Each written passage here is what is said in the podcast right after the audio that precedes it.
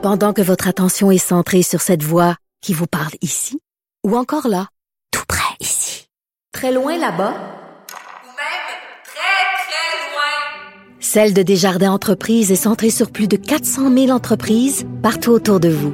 Depuis plus de 120 ans, nos équipes dédiées accompagnent les entrepreneurs d'ici à chaque étape pour qu'ils puissent rester centrés sur ce qui compte, la croissance de leur entreprise.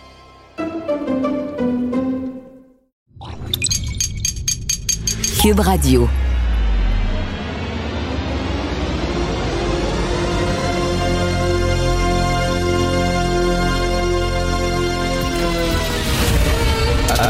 Attention, cette émission est laissée à la discrétion de l'auditeur. Les propos et les opinions tenues lors des deux prochaines heures peuvent choquer. Peuvent choquer. Oreilles sensibles s'abstenir. Richard Martineau. Martineau. Un animateur pas comme les autres. Richard Martineau. Cube Radio. Alors, bon mercredi tout le monde. Merci d'écouter Cube Radio. Alors, bien sûr, aujourd'hui, tout le monde va parler de l'affaire Gilbert Rozon qui, euh, on, le, on le rappelle, hein, n'a pas été déclaré innocent, n'a pas été déclaré non coupable, a été acquitté. Voilà, il a été acquitté. Pourquoi? Ben, manque de preuves. Aux criminels, vous devez, on dit, notre système dit, avant d'envoyer quelqu'un en prison pour de longues années, il faut vraiment être convaincu qu'il a commis euh, son crime hors de tout doute raisonnable. Et moi, là, je ne défends pas Gilbert Rozon, j'en ai strictement rien à foutre de Gilbert Rozon, je défends un principe de droit. Et que, effectivement, avant d'envoyer quelqu'un en prison, il faut que tu sois convaincu hors de tout doute raisonnable et que tu es innocent jusqu'à preuve du contraire. Et c'est très important. Ça, c'est mal compris. Il y a des gens qui vont dire c'est c'est la preuve que notre système de justice ne fonctionne pas. Je m'excuse, mais vous voulez vivre avec un tel système de justice. Je sais bien que le système n'est pas parfait. D'ailleurs, méfiez-vous des pays Méfiez-vous des systèmes politiques et économiques qui vous euh, promettent des systèmes parfaits? Souvent, c'est des, des, pays despotiques. Hein? C'est ça que la Corée du Nord promet, c'est ça que la Chine sous Mao promettait, c'est ça que la Russie sous Staline promettait, des régimes parfaits. Or, le paradis n'est pas de ce monde. C'est l'imperfection, comme disait Churchill euh, en parlant de la démocratie. C'est le moins pire des systèmes qu'on a trouvé et non le meilleur. Donc, il faut que tu aies des preuves pour envoyer quelqu'un derrière les barreaux et je pense que c'est un principe important. Alors là, par contre, c'est certain que dans des cas d'agression sexuelle, souvent, ça se passe derrière des portes closes, dans une chambre d'hôtel, dans une chambre de motel, chez quelqu'un, le gars ou la fille, derrière des portes closes, et là, tu te retrouves sa version versus l'autre version. Et là, c'est extrêmement difficile de prouver quoi que ce soit. Il suffit euh, euh, au présumé agresseur euh, de semer le doute pour que soudainement le juge dise, ben, il y a un doute, ou il suffit à la présumée victime, parce qu'il y a eu des victimes, dans, des présumées victimes dans, dans l'histoire qui ont menti. C'est arrivé. Je dis pas que c'est le cas d'Annick Charrette, absolument pas. Mais c'est arrivé. Donc, euh, c'est certain que le juge ou la juge se retrouve avec une version des faits, l'autre version des faits. On fait quoi avec ça? Qu'est-ce qu'on fait? Et là, maintenant, après ça, c'est quasiment au pif. À qui j'ai confiance? Je lance un 25 sous d'un an. Lui me paraît sympathique. Elle me paraît sympathique. Lui a l'air d'un menteur. Elle a l'air d'une menteuse. Comment c'est vraiment l'angle l'angle mort de notre système de justice, extrêmement difficile de prouver. Là, on dit, bon, est-ce qu'on en a parlé à ses amis à l'époque? Est-ce qu'elle avait raconté à des amis qu'elle s'était fait agresser? Là, ça peut aller euh, dans son sens, ça peut être considéré comme une preuve, mais c'est pas évident. Donc, pour le présumé agresseur, tu rien qu'à dire non, non, c'est pas ça qui s'est passé, puis là, là d'avoir l'air convaincant, puis non, non, il s'est pas là, oh, tu sèmes le doute, ah, doute raisonnable, pouf, on tire la plug est-ce que c'est un système parfait? Ce n'est pas un système parfait. Mais les systèmes où tu es présumé coupable et tu dois te défendre, ben c'est des systèmes comme la Chine. c'est des systèmes comme la Corée du Nord, c'est des systèmes comme la Russie. Est-ce que ça vous tente de vivre là? Je pense que non.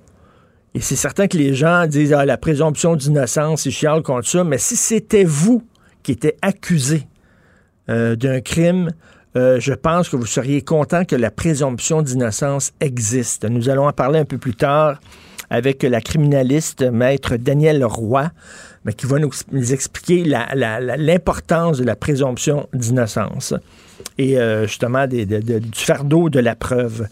Desjardins, on en a parlé hier avec euh, Michel Gérard, Desjardins qui, euh, pendant deux ans, hein, se sont fait voler des données personnelles. Ça, c'est ton numéro de carte de crédit, ton nom, ton adresse, ton numéro d'assurance sociale. Un bandit euh, tombe sur ces informations-là et il peut te laver carrément, vider tes comptes de banque, vider ta carte de crédit. Donc, et ce qui est vraiment fâchant, c'est qu'il y a des firmes externes qui avait dit à Desjardins, il y a des failles dans vos protections de données. Il y a des failles, ça ne fonctionne pas, il y a des trous. Mais ils n'ont rien fait. Ils n'ont rien fait pour protéger nos données. Et ça, c'est comme, là, c'est comme, parce que, tu sais, c'est comme, mettons, tu fais un dépôt chez Desjardins. Mettons un dépôt de 10 000 Et là, au lieu de mettre ton argent dans des, voûtes, au lieu de, cacher ton argent, de le sécuriser, le boss de Desjardins prend ton 10 000 puis le met en dessous de son matelas. Ça serait ça, là. Ils n'ont pas protégé nos données personnelles et c'est aussi important et essentiel que de l'argent. C'est comme si le boss de Desjardins prenait votre argent et le mettait en dessous de son matelas ou dans ses souliers en disant Regardez, là, il est en sécurité. Alors, ils n'ont rien fait pendant deux ans un bozo a pu sans aucun problème copier toutes sortes de données et vendre ça et échanger ça contre les certificats cadeaux des rôtisseries Saint-Hubert parce que le gars, il dit, hey, va faire de l'argent avec ça. Des données comme ça, là. Je peux vendre ça au crime organisé, n'importe qui, là, me faire de l'argent. Qu'est-ce que je peux demander? Qu'est-ce que je peux demander, moi? Ah, des certificats cadeaux des rôtisseries Saint-Hubert. T'as puis j'ai eu. T'as que c'est la crosse de l'année m'a pouvoir manger des ailes de poulet puis des animaleries pendant au moins six mois, gratuitement. Tabouère! Là, le, gars, il, dit Ah, qu'est-ce que moi, qu'est-ce que prends? tu prendre de la traditionnelle ou de la crémeuse? Puis il tripait, il tripait, là. bref. Je Mais Desjardins n'a pas protégé nos données personnelles. Et là, on leur fait quoi? Tu tapes sur les doigts. Oh, petit Desjardins.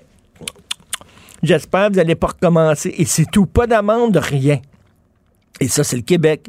Il n'y a personne d'imputable au Québec. Qui a déjà perdu sa job? Je sais pas, les hauts fonctionnaires, les fonctionnaires. Qui a déjà perdu sa job pour malversation ou avoir mal fait sa job? Rappelez-vous le, le cafouillage, c'était-tu l'autoroute 13 pendant une tempête de neige épouvantable? Les gens étaient pognés, c'était mal déneigé, c'était mal, c'était n'importe quoi. Le ministre de la Sécurité publique euh, était au restaurant. Euh, le ministre des Transports dormait chez eux. Bref, c'était mal. Y a-tu quelqu'un qui a perdu sa job? Y a-tu quelqu'un qui était. Non, rien. Parce qu'au Québec, comme ça, c'est jamais la faute de personne. Vous écoutez Martineau. Pendant que votre attention est centrée sur vos urgences du matin, vos réunions d'affaires du midi, votre retour à la maison ou votre emploi du soir, celle de Desjardins Entreprises est centrée sur plus de 400 000 entreprises à toute heure du jour. Grâce à notre connaissance des secteurs d'activité et à notre accompagnement spécialisé, nous aidons les entrepreneurs à relever chaque défi pour qu'ils puissent rester centrés sur ce qui compte, le développement de leur entreprise. Si c'est vrai qu'on aime autant qu'on déteste, Martineau, c'est sûrement l'animateur le plus aimé au Québec. Vous écoutez Martino Cube Radio. Le, commentaire de Félix Séguin, un journaliste d'enquête pas comme les autres.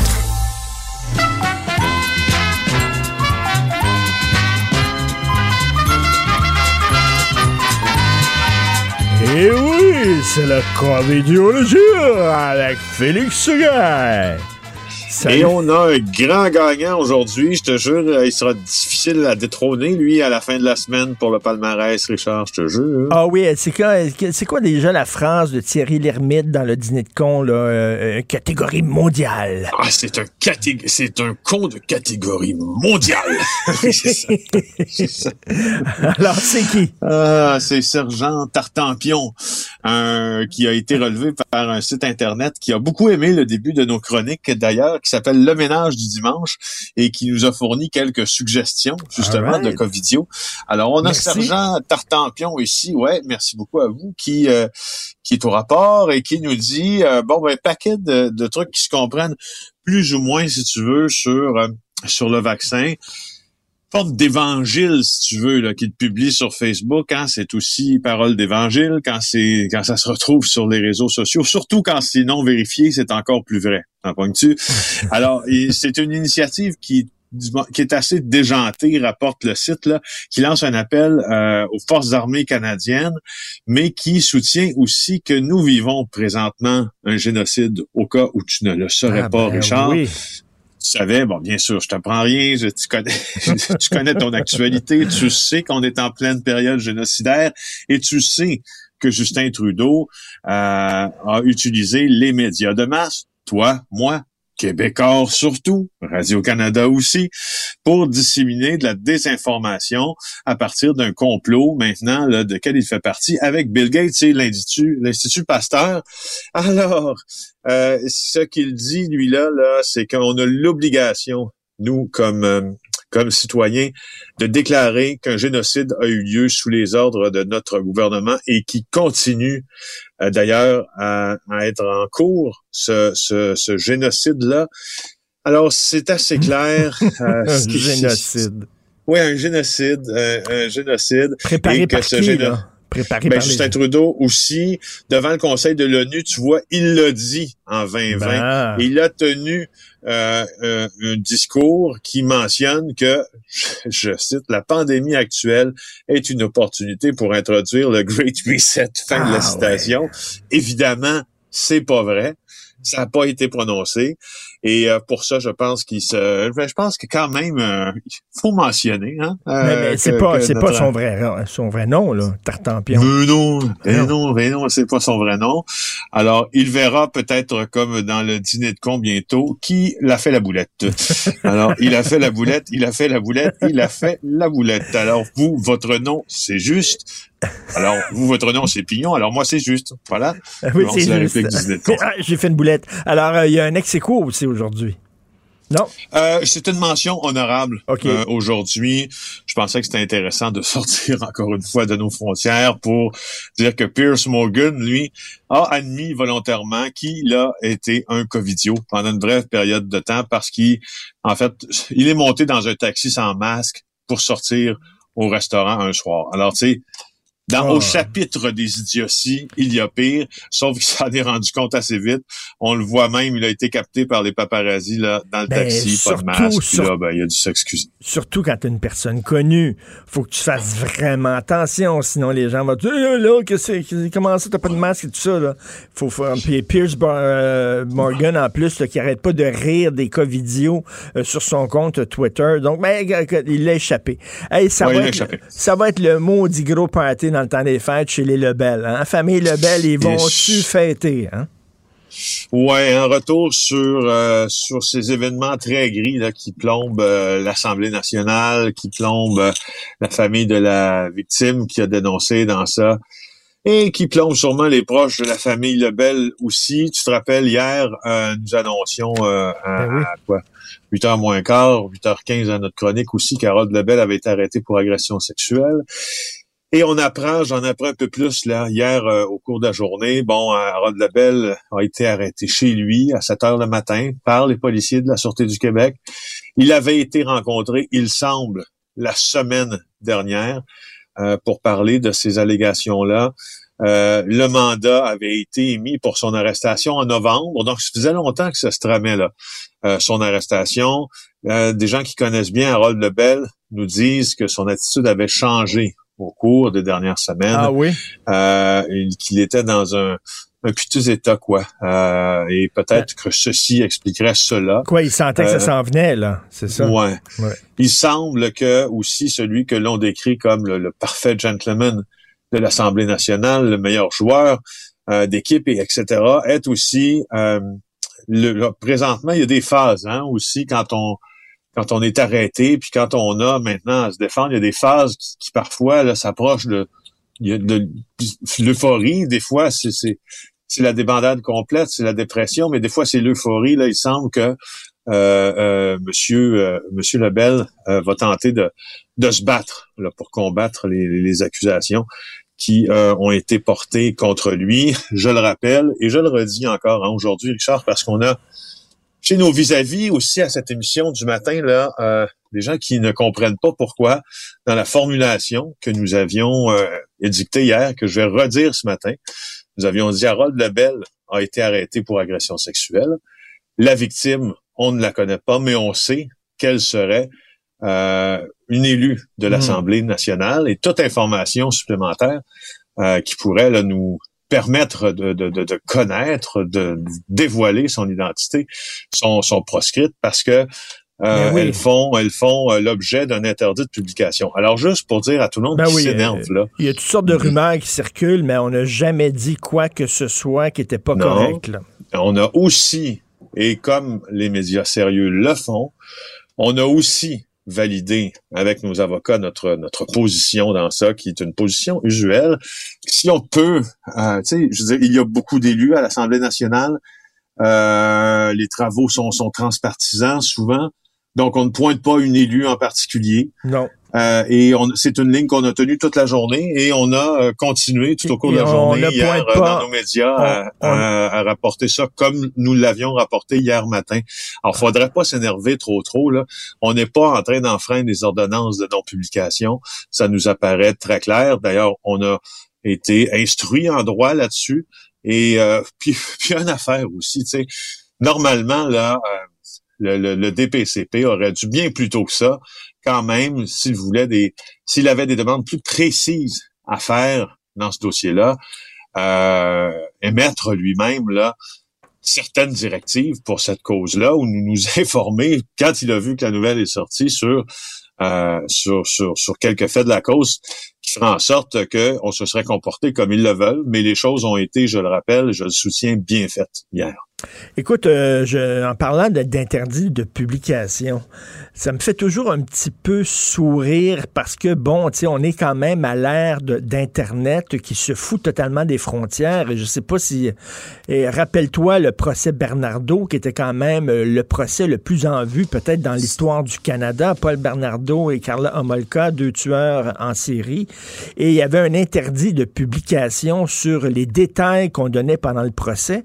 Sauf que c'était un procès qui était couvert par la presse internationale. Donc, tu avais des journalistes étrangers, britanniques, euh, américains ici, qui, eux, dans leurs journaux respectifs, pouvaient écrire euh, tout ce qui se passait dans le procès parce qu'ils n'étaient pas euh, euh, euh, assujettis à l'interdit de publication, étant donné qu'ils étaient dans d'autres pays. Donc, tu pouvais aller au kiosque à, journal, à journaux et lire les journaux américains et tu avais exactement tout ce qui se disait dans le, dans le procès, mais le journal à côté, qui est un journal canadien ou québécois, lui pouvait rien dire. Tu sais, ça, ça montrait un peu l'incongruité euh, de- des interdits de publication à, Ouais. à- à l'époque de, de la publication internationale.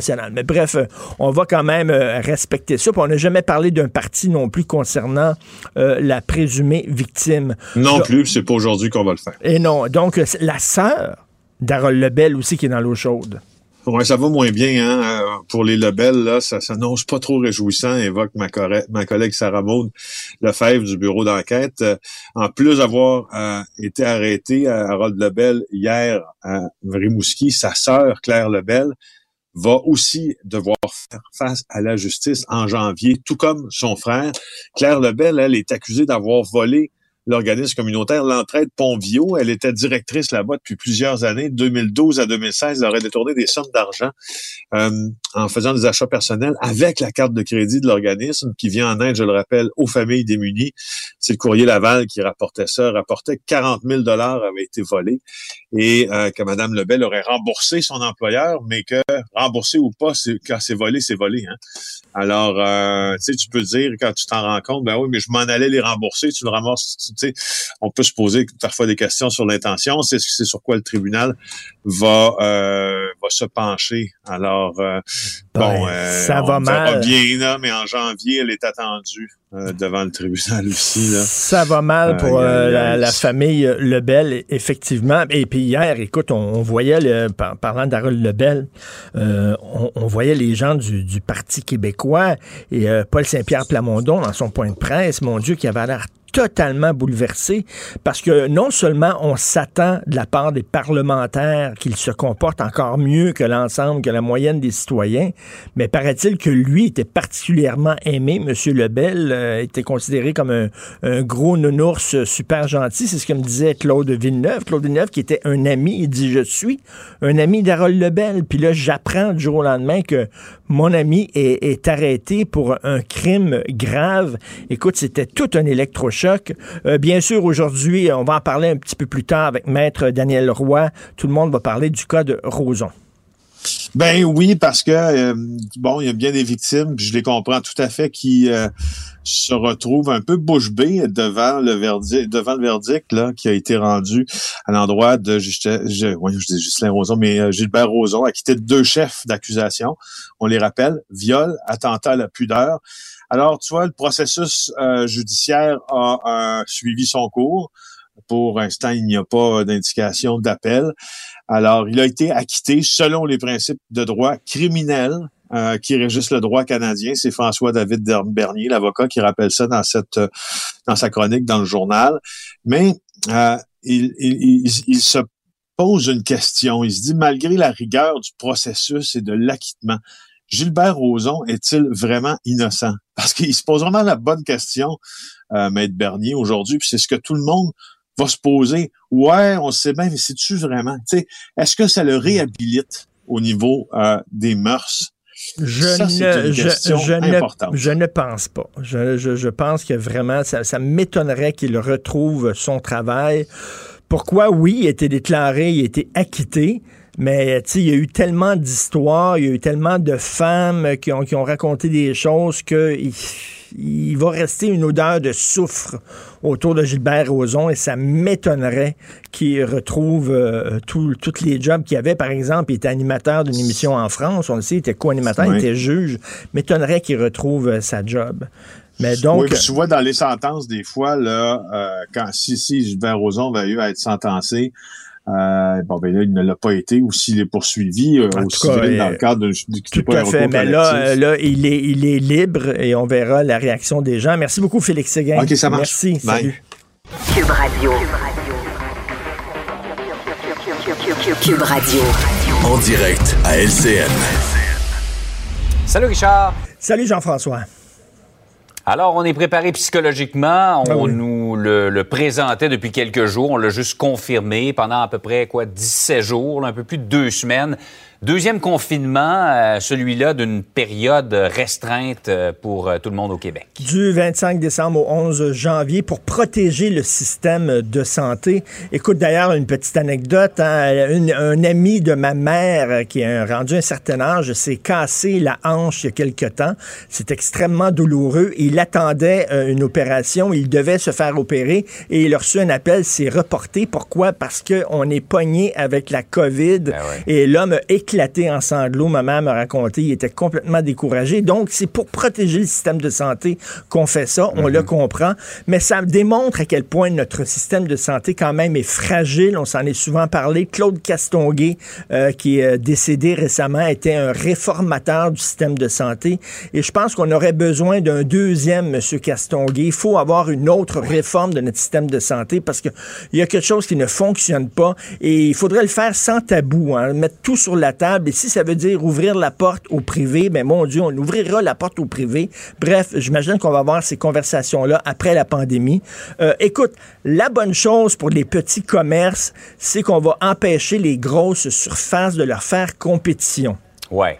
Cela dit, c'est il y a- bien. il y a toutes sortes d'incongruités là-dedans. Si je peux là, un peu là, parler de... On est mercredi, dans, près, près du temps des fêtes, un peu sourire un peu. Là. Tu vas chez Costco, tu arrives avec ta poche de patates à la caisse, ils vont dire oui, c'est correct. Là, tu pognes ton livre, ils vont dire non, pas le livre. Mais là, tu dis attends une minute, c'est parce que le livre est à côté de la poche de patates. là. Je me suis retourné, il y avait un livre. Oui, mais pas le livre. Tu as le droit à la poche de patates, mais pas le livre. C'est un peu bizarre. On va aussi accepter Ouais. les rassemblements à l'extérieur, mais il faut que ça bouge. Il faut que tu bouges. Tu n'as pas le droit d'être statique. Le premier ministre. Donc, si vous, si vous rencontrez mon ami dans, dans, le parc, là, il faut que tu dises Hey, salut, comment ça va? Comment ça va? Ça va-tu bien? Bonjour? Oui. Alors, il faut, faut bouger. faut bouger tout le long, tourner en rond ou mettez des raquettes. Tiens, tu mets des raquettes, tu sors dans le parc, tu restes debout. Mais tu as des raquettes aux pieds, ils vont dire Ah, ça, c'est correct.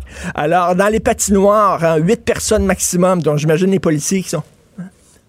Euh, D'un coup, non, on va recommencer là. Un, deux, trois, quatre. faut que ce soit huit parce que huit, le virus, il bouge pas. Mais quand il y en a neuf, il est là, le, le virus, Ouais, il compte, là. Alors, Et en même temps, Richard, faut mettre, faut mettre la barre quelque part Ben oui. et ça fera jamais l'unanimité. Tout à fait. Mais là aussi, les gens se demandent si la situation est si urgente. Pourquoi pas à partir d'aujourd'hui? On dit oui parce qu'on veut permettre aux gens d'acheter leurs cadeaux. Mais qu'est-ce qui est plus important, là? Assurer la sécurité des gens ou permettre aux gens d'acheter des bébelles?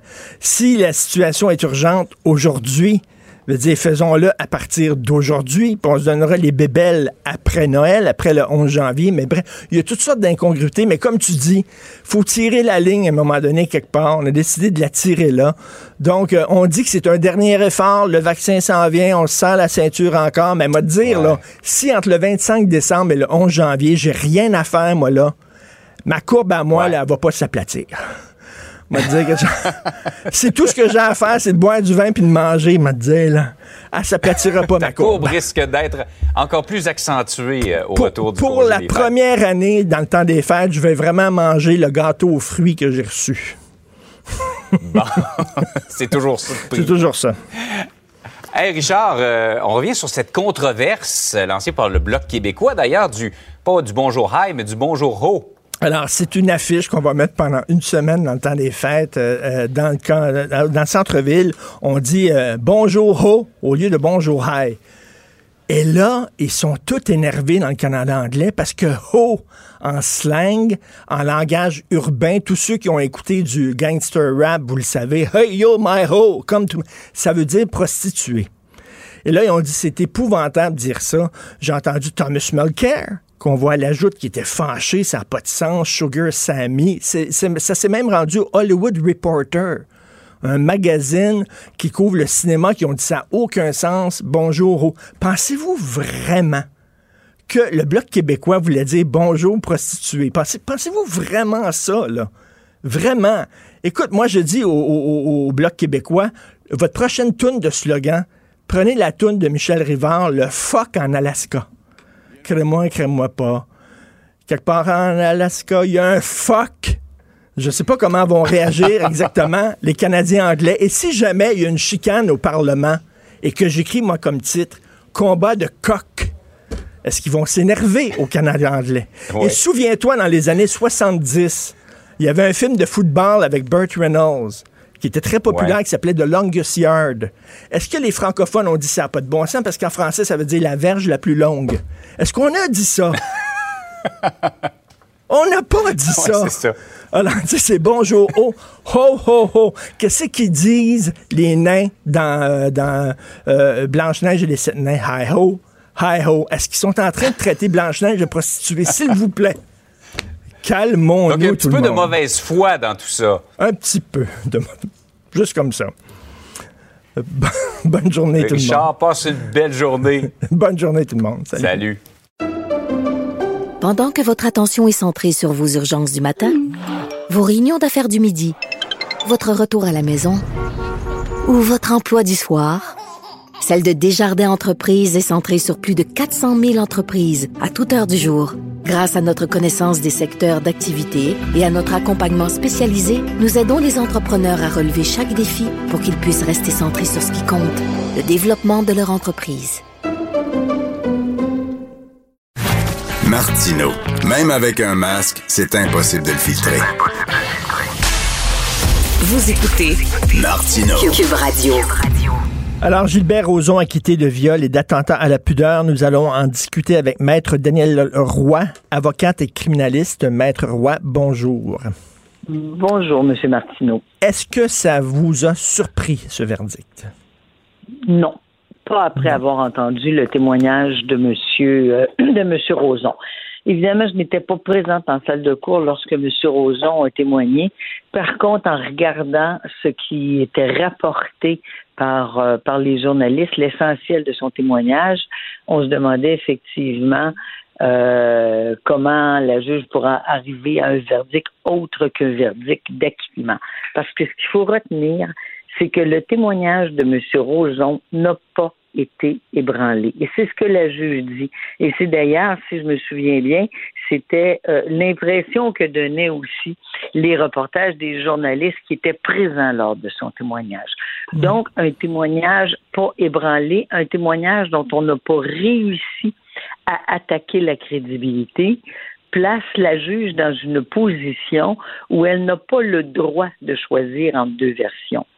Et euh, je pense que la juge Hébert a fait un examen très, très, très minutieux des deux témoignages. Elle en arrive à la conclusion que dans les deux, les deux témoignages peuvent être crédibles ou sont crédibles, ou en tout cas, donc, quelle est la conclusion? Elle ne peut pas trouver un individu coupable, comprenez-vous? Elle ne peut pas choisir entre deux versions. Et ça, tout le monde crie à la présomption d'innocence, puis c'est épouvantable, ça ne devrait pas exister, puis etc., etc. Mais vous savez, c'est ce qu'on fait dans la vie de tous les jours. Si vous avez deux personnes qui se présentent et qui vont vous donner une version, hein, avec vos enfants, par exemple, deux enfants qui viennent vous donner une version différente des événements, si vous n'avez pas d'indices qui vous permettent de d'accorder plus de fois à un qu'à l'autre, est-ce que vous allez les punir? Bien sûr que non. Alors, vous savez, la démocratie est ainsi faite. On ne veut pas qu'un individu soit trouvé coupable, à moins que la preuve soit hors de tout doute raisonnable. Et quand on parle de preuve hors, hors de tout doute raisonnable, pour plusieurs, ça semble un concept très abstrait. Ce n'est pas un concept abstrait. C'est, en bon français, là, c'est êtes-vous sûr de ça? Êtes-vous sûr qu'il est coupable? Et si effectivement la personne apporte un témoignage comme celui de M. Roson, qui n'est pas ébranlé, eh bien, on ne peut pas être sûr. Et, et là, ce, que, ce, que, les gens ne comprennent pas, c'est qu'il y a certaines personnes qui vont dire Maître Daniel Roy défend Gilbert Rozon. Non, vous défendez un principe de droit. Tout à fait tout à fait. On défend la démocratie. Vous savez, on ne veut pas vivre. Il, y a, des, existe des pays où la, la, la présomption d'innocence n'existe pas. Hein? Il existe des, des dictatures, des régimes totalitaires. Veut-on vivre dans ces pays-là? Bien sûr ben non. que non. Bien sûr que non. Pourquoi? Parce que sinon, à ce moment-là, on pourrait être accusé de façon tout à fait arbitraire. Hein? Votre, votre voisin décide qu'il vous aime pas pour une raison ou pour une autre, porte plainte, vous êtes accusé, vous devez être trouvé coupable, ça n'a pas de sens. Alors, quand on dit il faut croire les victimes du moment qu'elles portent la plainte, on ne peut pas ben, et ça, Et ça, la juge était très claire. Elle a dit euh, le, le, mouvement, le hashtag euh, Je vous crois, euh, n'a pas sa place dans une cour de justice. Je ne peux pas dire parce que la dame se dit présumée victime, parce que c'est une femme, je vais la croire aveuglément. C'est pas comme ça que fonctionne notre système de justice. C'est impossible. On peut pas vivre comme ça. Et essayez juste d'imaginer à quelle sorte d'abus ça pourrait, ça pourrait ouvrir la porte ça n'a pas de sens. Il n'y a, personne qui veut vivre dans un système comme celui-là. Et vous savez, je le dis, je le redis, les, les victimes d'agressions sexuelles disent c'est pas facile de passer à travers un contre-interrogatoire. Pas plus facile pour le plainte, pour, pour, euh, pour l'accusé. Je veux dire, ce qui est bon pour un est bon pour l'autre, là.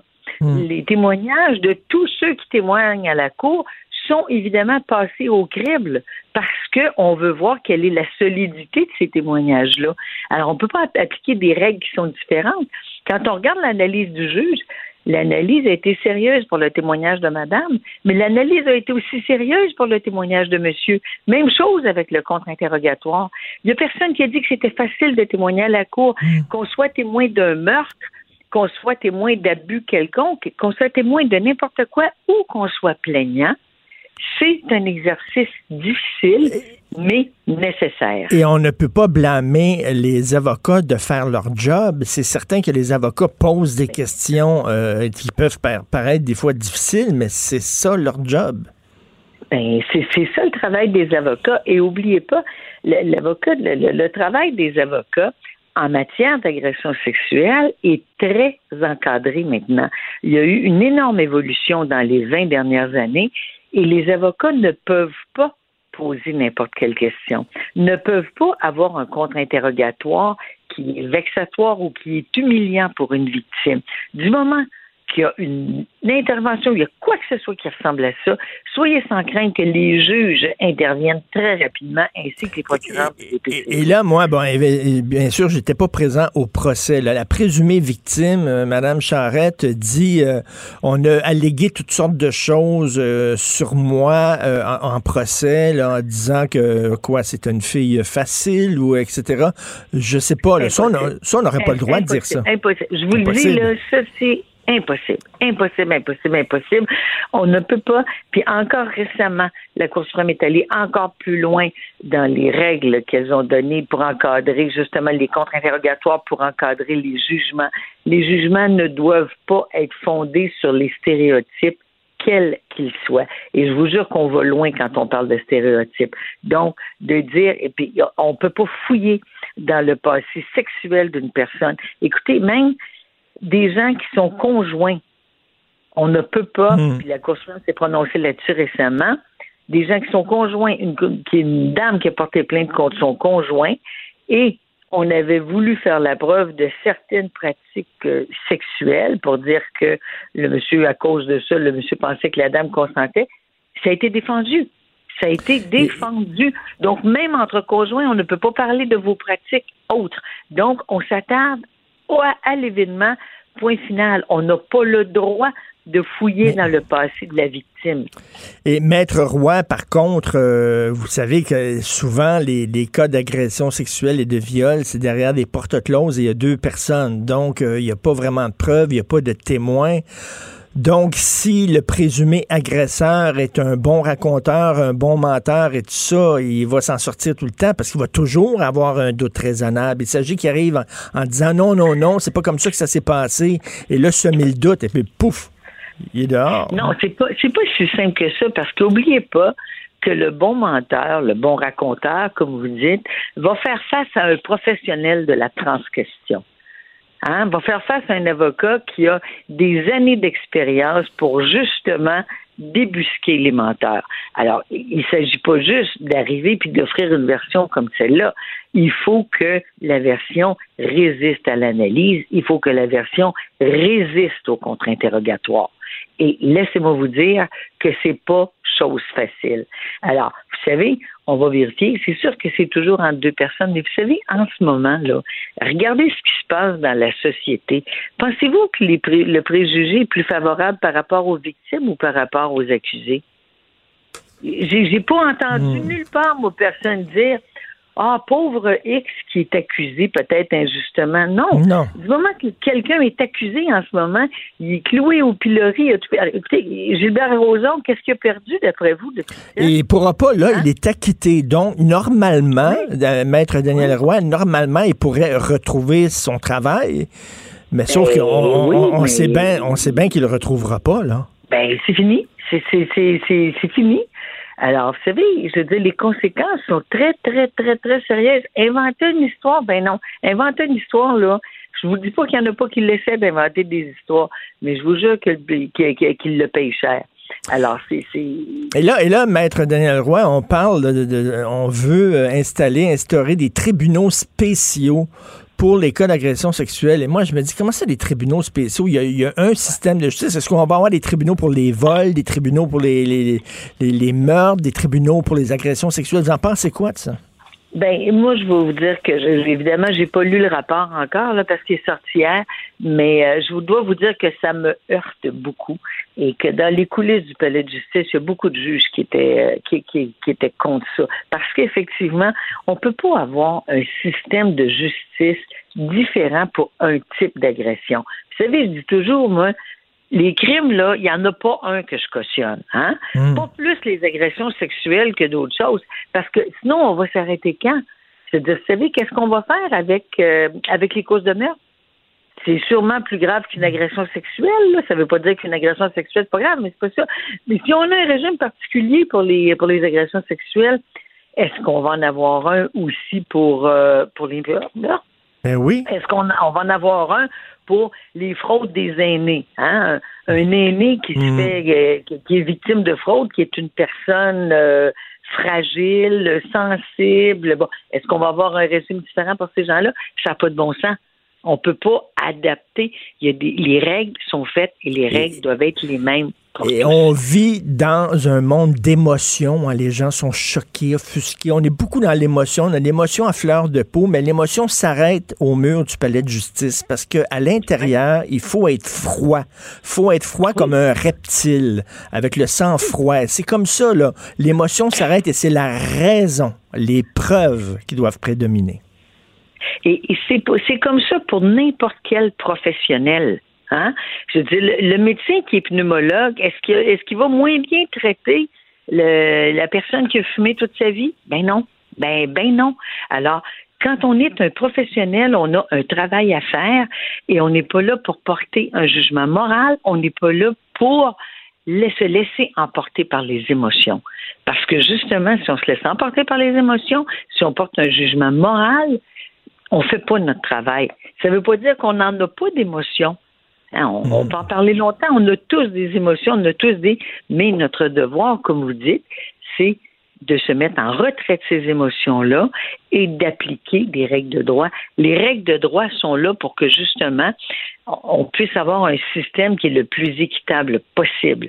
On n'aura jamais un système parfait. hein. La, la justice est rendue. Non, il y y a rien, y a que. Madame Maître Roy, il y a rien que la, la Chine puis la Corée du Nord qui promettent des systèmes parfaits. Puis on voit ce que ça donne. Voilà, puis est-ce qu'on a envie d'aller vivre là? Non, Hein? exactement. Ben, Donc, voilà, il voilà. est, il Alors, est imparfait, mais c'est le moins pire système que nous avons trouvé. Merci, Maître Daniel Roy. Quelque chose me dit qu'au cours des prochaines semaines, vous devrez parler beaucoup dans les médias pour expliquer comment fonctionne notre système de justice qui est mal compris. Merci. Joyeuse fête, Maître Ça me Roy. fait plaisir. Joyeuse fête à vous, M. Martineau. Au revoir. Gilles Proulx. Le où, quand, comment, qui, pourquoi ne s'applique pas sa ricanade? Parle, parle, parle, genre, genre, genre. Gilles. C'est ça qu'il manque tellement en matière de journalisme et d'information. Voici le commentaire de Gilles Proulx. Alors, on va avoir votre commentaire là-dessus. Qu'est-ce que vous en pensez de l'acquittement de Gilbert Rozon? Décourageant. Le sexe est à l'honneur ou à l'enseigne de la honte en cette fin d'année. Donc, vous Et savez pour- ce qui s'est passé. Vous étiez dans la chambre avec les deux. Ouais, ben je sais que la jeune fille, en tout cas, m'est apparue implacablement sincère. La preuve, c'est que la juge lui a dit. Alors, pour Roson, 99% des gens croient justement qu'il aurait dû être condamné. Voilà qu'avec Oui, mais c'est pas comme ça, c'est pas comme ça que le système de justice euh, fonctionne. C'est- Ça prend des preuves, pas rien que de l'émotion, pas rien que les gens croient. Vous savez qu'il y a des gens qui croient que la Terre est plate. Il y a des gens qui croient que les vaccins, c'est dangereux. Mais j'y arrive, justement. 99% des gens le croyaient condamné. Voilà qu'avec un habile avocat, parce que c'est la technique du jeu, le jeu de la patinoire, écoutez, ouais, racontez-moi tout ça, oui, oui, oui, oui, vous l'avez baisé, puis bon, elle voulait pas, puis ah voyons, mais écoute, nous autres, notre but, c'est de semer le doute. Et hop, justement, la justice élastique se fait gentille tout d'un coup. Alors, euh, c'est dégueulasse, et plus que dégueulasse. Semer le doute, même si la juge Mélanie Hébert ne croyait pas Roson. Le doute l'emportait. Ben oui, mais c'est comme ça notre système de justice. Et pour Ben oui. pour envoyer quelqu'un en prison, c'est hors de tout doute raisonnable. Ben oui, sème le doute, même euh, s'il faut que, euh, que ce soit pas exact, Si tu réussis à semer le doute, tu dis donc à Annick Charlotte, elle l'a dit elle-même, le doute l'a emporté. En un mot, qu'est-ce qu'elle a dit? Elle a dit comme à la loterie, meilleure chance la prochaine fois. Ça n'a pas de bon sens. Ce maudit système doit être révisé. Là, on va crier, on va créer un autre tribunal d'instruction pour entrer des gens de torche là-dedans et jaser. Dans le fond, je pense qu'il faudrait nuancer sur le doute. C'est bien beau, ce mille Donc, on devrait prendre euh, monsieur, madame, tout le monde, puis lui, il va aller selon son feeling. C'est pas comme ça que le système de justice fonctionne. Voyons donc, monsieur Prou, ça prend des, des preuves. Ça prend des Voyons preuves. donc, mon cher Richard, depuis le temps que ça, ça plane dans l'air, t'en veux dire que cette femme-là, la juge, n'a pas eu à étudier, elle n'a pas consulté à gauche et à droite, elle n'a pas eu un courant quelconque qui était plus fort que l'autre pour dire c'est bien beau le doute, mais t'es pas obligé de croire. Non, mais on ne juge pas, on ne juge pas selon les raconteurs, on ne juge pas selon les rumeurs, on juge selon des preuves. Et heureusement qu'on vit dans un système comme ça. Heureusement. Et malheureusement, avec le doute, évidemment, tu te dois d'écarter tout ce qui peut être possiblement vrai. La possible vérité ne passe pas parce que tout simplement tu as semé le doute. Il y a quelque chose qui m'a de boiteux là-dedans. Non, non, non, non, moi je marche pas là-dedans. Mais il y a un Donc, donc de- on devrait, on devrait, on, on démantibule le système de justice, puis on fonctionne par sondage d'abord. Alors, on dit, bon, il est accusé de ça, on fait un sondage léger, et si 90% des gens le trouvent coupable, boum, en prison. Ça va être ça maintenant, le système de justice. On va, on va nommer euh, Léger ministre de la Justice. Non. On doit tout simplement étudier le doute et voir l'ampleur du doute qui n'est pas sincère. C'est bien beau là, le doute, puis le doute, puis elle, m'a- elle m'a violé, puis c'est elle qui m'a réveillé le matin pour faire l'amour. Il y a des choses cousues de fil blanc qui doivent rentrer en ligne de compte. Mais on sait là-dedans, pas là. ce qui s'est passé. On n'était pas là. C'est déjà arrivé. Je le prouve, vous le savez, c'est déjà pas arrivé des fausses. C'est déjà arrivé, mais on Non. sait aussi que la parole de la jeune fille doit valoir autant que celle du gars et qu'il y a eu un bon avocat pour parler pour lui, parce qu'il parlait pas lui. Alors, moi, c'est ça. C'est de la loterie. Bonne chance la prochaine fois. T'as une chance sur 13 millions de gagner un billet de loterie, m'achète ça encore. Et bonne chance la prochaine fois. C'est un peu ça qu'on lui dit, là. C'est ça qu'elle a dit, la juge. Donc, Harold Lebel, c'est quoi votre feeling? Est-ce qu'il devrait être euh, accusé? On y va, on va par feeling. Maintenant, on n'a plus besoin de preuves. Donc, on va faire un sondage. Aujourd'hui, Harold Lebel, on l'envoie-tu en prison ou pas? Ça, c'est vite, c'est vite ouvrir la tape sous les pieds de Harold là. Harold, député euh, péquiste qui, de Rimouski, très bon député, soit dit en passant. C'est le 11 janvier qu'on va le savoir. Mais en attendant, on n'a on a rien pour accumuler quand même euh, le bagage d'accusation qui doit être structuré ou pas avant de le démolir. Moi, je suis pas prêt à le démolir tout de suite. Ce que je sais dans le cas d'Harold Lebel, c'est malheureux, c'est qu'il est en train de démolir le château de cartes qu'avait bâti euh, Pierre-Paul Plamondon, à essayer de reconstruire son parti. Quand tu es député et tu te fais élire avec un titre de député, tu devrais savoir à l'avance qu'être porteur d'un titre, ta réputation est en jeu. Alors, Donc, en donc, mais Harold, de- Harold- Harold Lebel, vous le défendez parce que c'est un bon péquiste, puis il pense comme vous, alors que Gilbert Rozon, vous l'aimez pas, vous, euh, ça vous tente- fait que lui, il est coupable. T'as l'air à l'aimer plus que moi. Ben non, mais t'écoute, j'aime le système de justice. J'aime le système. je- pas, moi, je m'en fous de Roson. Je défends un principe. Le principe, c'est que on n'envoie pas quelqu'un en prison pour de longues années s'il y a un doute raisonnable. Richard, je te rappelle que hier, à cette heure-ci, toi-même, tu te permettais d'ouvrir une parenthèse pour dire que le doute euh, ne pesait pas nécessairement lourdement dans la cause.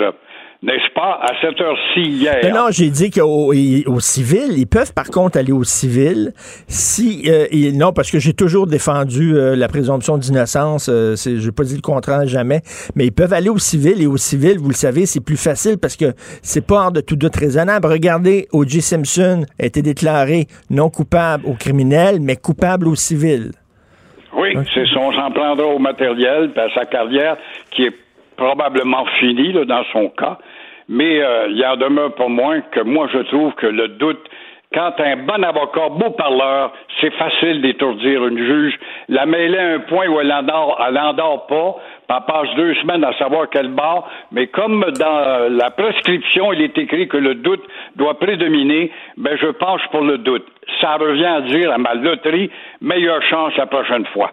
Et pour Alors, dans le cas d'Harold, euh, puisqu'on parlait de lui, Oui. évidemment, on peut pas l'accuser, mais sauf que on peut pas dire que ça va très bien pour lui et par conséquent, il lui-même au Parti euh, québécois. Quand on voit sa sœur qui est aux prises avec une histoire de fraude au sein d'un organisme de bienfaisance, et à même l'organisme de bienfaisance, elle s'est fait le bienfait à elle, à la balle. Ça va très mal pour les Lebel, il n'y a pas de doute qu'à Noël, eux autres, ils vont avoir le caquet-bon. Il y a des gens qui vont se dire, euh, coudonc, qu'est-ce qui se passe dans la famille Lebel exactement? Ben, imagine-toi quelle sorte de vœux qui vont s'échanger ceux-là à, à Noël. Alors, je pense pas qu'ils vont se voir au pied de l'arbre de Noël. Comme le pas, il y a aussi Legault qui a offert un arbre de Noël des cadeaux sous l'arbre de Noël pour les gens de l'Est. Alors, c'est très beau. Et puis là, moi, je leur dis à l'avance, ces pauvres gens de l'Est, ils devront se dégonfler. Parce que, encore une fois, le REM va se rendre jusqu'à Pointe-aux-Trembles. Oh, oui, on est tous pour ça. Mais en quelle année? Le bureau d'audience publique va vouloir écouter, ça prend du temps. La caisse qui met de l'argent va vouloir se faire entendre, ça prend du temps. Le comité de ci, le comité de ça va vouloir parler, avoir la parole, et le cadeau arrivera sous l'arbre de Noël en l'an 2044. Moi, j'aurai 104 ans en 2044. Je pense pas de monter à bord. mais je rappelle qu'on a bavardé 50 ans avant d'avoir le métro. On a bavardé 50 ans avant, avant d'avoir la colonisation, euh, pardon, la canalisation. Donc, euh, je dis encore une fois, euh, bonne chance aux gens de Pointe-aux-Trembles. Vous avez le droit de rêver. Le rêve est une clé d'évasion. Et je regarde ma, ma, ma boule de cristal et je peux vous prédire, Gilles, à 99 que euh, ça va coûter plus cher que prévu, puis ça va prendre plus de temps que prévu. Oh, ben, ça, là, ça, ça, c'est, on le sait avant même de discuter, évidemment. Il va y avoir un comité d'ingénieurs quelconque qui va dire telle pièce est désuète pour changer telle autre, donc ça va coûter plus cher. On connaît ça par cœur, on est habitué à ça. Le seul contrat public qui a été respecté à la lettre à 60 millions, c'est sous Jacques Parizeau. C'est pas parce que c'est un péquiste, je défends les péquistes, mon cher Richard. Il a dit on va construire le palais des congrès, on n'achètera pas de terrain, on va le mettre au-dessus de l'autoroute. Bonne aventure, et ça n'a pas coûté plus de 60 millions tel qu'annoncé. C'est le seul qu'on devrait inscrire dans les annales puis le répéter. Tout à fait. Merci, Gilles. On se reparle demain. Bonne journée. Pendant que votre attention est centrée sur cette voix qui vous parle ici, ou encore là, tout près ici, très loin là-bas, Ou même très, très loin. Celle de Desjardins Entreprises est centrée sur plus de 400 000 entreprises partout autour de vous. Depuis plus de 120 ans, nos équipes dédiées accompagnent les entrepreneurs d'ici à chaque étape pour qu'ils puissent rester centrés sur ce qui compte, la croissance de leur entreprise. Martineau, il n'y a pas le temps pour la controverse. Il a jamais coulé l'eau sous les ponts. C'est lui qui la verse. Vous écoutez Martineau. Cube, Cube Radio. Le, le commentaire de Michel Girard. Une vision des finances pas comme les autres. Alors, nous parlons d'économie avec l'excellent Michel Gérard, chroniqueur à la section argent du Journal de Montréal, Journal de Québec. Et là, il y a un texte de Sylvain Larocque aujourd'hui, Michel. Les actionnaires de Transat tenus dans l'ignorance, le voyagiste n'a révélé qu'au dernier moment l'existence d'une offre concurrente. Ça n'a pas de maudit bon sens. Ouais, c'est ça. Alors, tu Cool. vois, j'ai tweeté, entre autres, ma chronique ce matin et sur cette histoire de, de Transat et ce manque de transparence en trois mots. J'ai mon voyage. non, mais ça dit tout. euh, non, mais ça dit tout, Richard. Qu'est-ce qu'on peut dire de plus? Ah non, écoute, je trouve ça tellement malin. Euh, quelle attitude, toi, de la part des hauts dirigeants de, Transat, d'avoir révélé l'existence d'une deuxième offre, d'ailleurs qui était supérieure à celle de, de 5 dollars d'Air Canada pour mettre la main sur Transat, une offre à 6 dollars d'après ce qu'on comprend. Et euh, mais ils l'ont révélé euh, juste 40 minutes avant le début de, de l'assemblée justement des actionnaires pour voter sur euh, l'offre d'acquisition d'Air Canada. Et euh, puis ils ont dit, ben, écoutez, tout simplement, elle, elle était, elle n'était pas supérieure à l'offre d'Air Canada. Mais oui, mais on peut-tu, en tant qu'actionnaire, juger si elle est supérieure ou pas? Ils ont décidé ça, eux autres, avec leur comité spécial. Ben, attends une minute, Oh, là. euh, et- ben, ouais, euh, ben, peut-être qu'elle est meilleure, même si elle n'est pas supérieure. Peut-être qu'on juge que c'est. Ils ont le droit, de, d'eux autres, de, d'entendre, euh, de- de- d'entendre les deux côtés avant de voter. Voyons. Oui, mais c'est, mais, c'est, mais c'est ça qui est terrible. là. Tu vois, on prend pour euh, les actionnaires euh, pour euh, des, des, des deux de pique, finalement, tu sais, des gens qui ont, qui ont passé de jugement pour préférer l'une, l'une des offres euh, par rapport à l'autre. Alors, non, mais c'est ça. Écoute, moi, je trouve ça effrayant. Bon, mais regarde, on est au Canada, hein, on est au Québec, et puis euh, il semblerait que le- qu'ils ont le droit de faire ça, d'après ce qu'on comprend, parce que j'ai pas vu l'autorité des marchés financiers qui, en principe, est supposée surveiller euh, toutes les transactions et tout ce qui se passe dans le merveilleux monde, euh, le merveilleux monde de la bourse, et puis ce genre de transactions-là. Pas un mot. Mais Alors, c'est incroyable. Mais à quoi ça sert une assemblée des actionnaires d'abord si de toute façon les actionnaires n'ont pas leur mot à dire? Ben c'est ça, juste à estampiller ce que ce que leur comité spécial euh, a, a décidé. Euh, bon, remarque, ils vont nous dire ouais, mais les gens ont voté à 91% Ben oui, mais ils ont voté à 91 Et le, le- problème, c'est qu'ils n'ont pas présenté l'autre offre. Alors, euh, ils n'ont pas choisi. Il y avait juste, c'est comme s'il y avait juste une offre sur la table, ce qui était, qui était faux. Dans le fond, il y en avait deux. En tout cas, regarde. Alors, toujours est-il que, bref, euh, c'est fait là maintenant. Les actionnaires, faute, faute d'avoir pris connaissance de l'autre, ont, ont accepté l'offre d'Air Canada. Et puis, euh, donc, Transat euh, va désormais être sous l'aile d'Air Canada. En autant, évidemment, il reste quand même deux défis. Premier défi, encore faut-il que Transport Canada donne son feu vert, ce qui devrait se faire parce que compte tenu des difficultés graves financièrement de, de, de, de Transat, je ne verrai pas euh, comment euh, Transport Canada pourrait empêcher maintenant Air Canada de mettre la main, de sauver finalement financièrement euh, Transat. Par contre, du côté européen, il y a ce qu'on appelle la Commission européenne. Elle, ben ça, c'est une autre histoire. Euh, eux, du côté Europe, c'est parce qu'il y a beaucoup de liaisons. hein. Il y a 33 liaisons, je pense, entre le Canada et puis l'Europe. Alors, de ce côté-là, ils regardent si... Parce qu'on sait bien que Transat, qui est un gros joueur, comprends-tu, dans, le- dans, dans, dans le, le, le- le voyage vacances. Alors, euh, donc, ça exerce actuellement une pression euh, euh, sur les prix.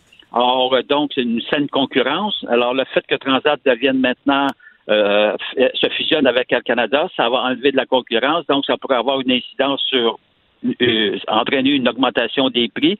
En tout cas, bref, c'est la Commission européenne qui va donner rendre sa décision d'ici le 15 février euh, prochain. Ben, c'est sûr que moins il y a de joueurs dans une industrie, plus les prix grimpent. C'est sûr et certain. Plus il y a de joueurs, plus les prix baissent. Ben oui, c'est toujours le même phénomène. Bon, alors maintenant, euh, et puis surtout pour nous au Québec, là, écoute, euh, Transat a forcé Air Canada à être compétitif là, dans ses prix, surtout pour les, le voyage vacances. Ben oui. Alors, mais là, tu tu comprends-tu que nous au Québec, les consommateurs québécois, on est nettement pénalisés avec euh, cette fusion-là. Mais complètement. de ça, ben oui, puis en plus de ça, il faut savoir que quand, quand tu as eu quand une société se fusionne à une autre, il y a automatiquement euh, rationalisation. Donc, tu peux être sûr que ça va entraîner des pertes d'emploi du côté de Transat. Du côté des fournisseurs également, ils vont voir leur chiffre d'affaires par rapport à ce qu'ils avaient avec euh, avec Transat, ça va ça, ça va chuter parce que j'imagine c'est les fournisseurs d'Air Canada qui vont prendre le, le devant, le dessus. Euh, en plus de ça, tu sais, le fait français, on sait bien qu'Air Canada c'est pas un modèle. hein. Et non, et non. Non, non, non, non. Alors, j'espère que ça va pas déteindre sur euh, Transat, qui est quand même reconnu pour euh, nous servir dans la langue de Molière. Écoute, Alors, euh, moi, à euh, un moment donné, je me suis obstiné, je me suis pogné avec un agent de bar qui ne me parlait pas français et il me dit, écoutez, monsieur, je parle deux langues, je parle anglais et grec. Donc, euh, je t'annonce que le grec est une des langues officielles du pays. Je savais pas, moi. Ah, mais je savais pas. Ben, va. euh, ben, eh ben, on s'instruit chaque jour, hein, Richard. Ben oui, ben oui. Alors, non, ben c'est ça. Donc, euh, c'est sûr que nous, on est perdants de ce côté-là, mais euh, regarde, on, on dans, là, mais n'empêche que le fait de ne pas avoir déposé, tu, tu vois là, le manque de transparence du côté de la haute direction de Transat, c'est, ça m'apparaît inacceptable, mais regarde, on va voir est-ce que l'autorité des marchés financiers va réagir. Il n'y oui. a pas eu de réaction. C'est toujours pareil. On se souvient de Yves Michaud, qu'on appelait le Robin des banques, qui euh, justement Ben protégeait les petits actionnaires, avait parti un mouvement là, en disant les petits actionnaires, on a notre mot à dire. Euh, Ben S'il était en forme et en santé, M. Michaud, euh, il dénoncerait en maudit cette décision-là. Il serait vraiment pas content. Euh. D'ailleurs, ça me fait penser, tu as raison, son organisme, ce qu'on appelle le MEDAC. là. Oui. Alors, euh, j'espère que le MEDAC va sortir là, pour euh, dénoncer cette histoire-là. Ça n'a pas de sens. Et il faut parler absolument là, des impacts économiques du nouveau confinement. On a appris de nos anciennes erreurs parce que on se souvient que les librairies étaient fermées, mais tu pouvais acheter des livres chez Costco. Euh, les magasins de vêtements étaient fermés, mais tu pouvais acheter des vêtements chez Costco. Là, on a dit là, pour protéger justement les, les, les commerces et les petits commerces. Petit marchand. C'est ça, les petits marchands. Si tu n'as pas le droit de vendre de livres dans une librairie, ben, tu n'auras pas le droit de vendre de livres chez Costco. Non, ben ça, ça, c'est correct comme mesure. Au moins, tu protèges. Parce qu'écoute, euh, au Québec, c'est, là, là, nous ici au Québec, évidemment, c'est la PME. euh, la PME qui, qui, qui domine. Alors au moins, ça va les protéger pendant cette période de confinement, là, entre le 25 décembre et puis le 11 janvier. Donc, euh, oui, en empêchant comme ça les grandes surfaces euh, de vendre euh, toutes sortes de produits, euh, qui, ce qui allait à l'encontre, évidemment, des, des petits commerçants. Alors, ben, au moins, il y a ça, il y a ça de bien dans cette décision-là.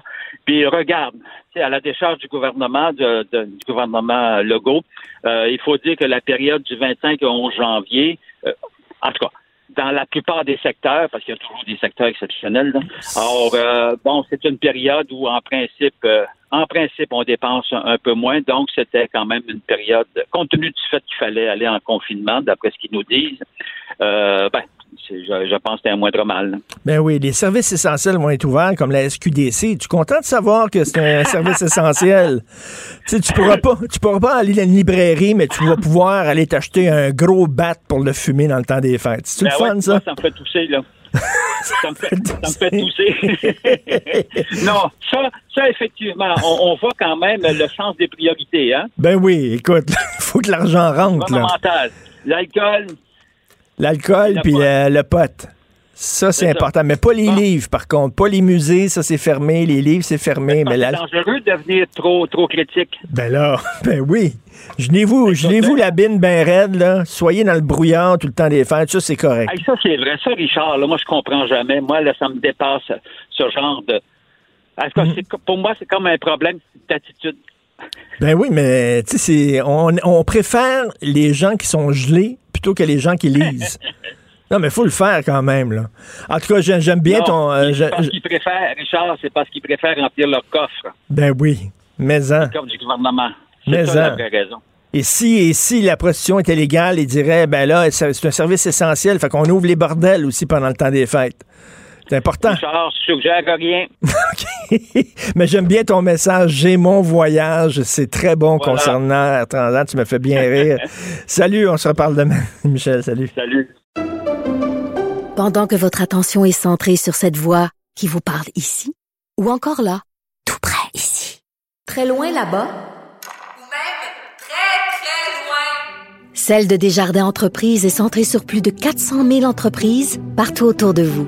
Depuis plus de 120 ans, nos équipes dédiées accompagnent les entrepreneurs d'ici à chaque étape pour qu'ils puissent rester centrés sur ce qui compte, la croissance de leur entreprise.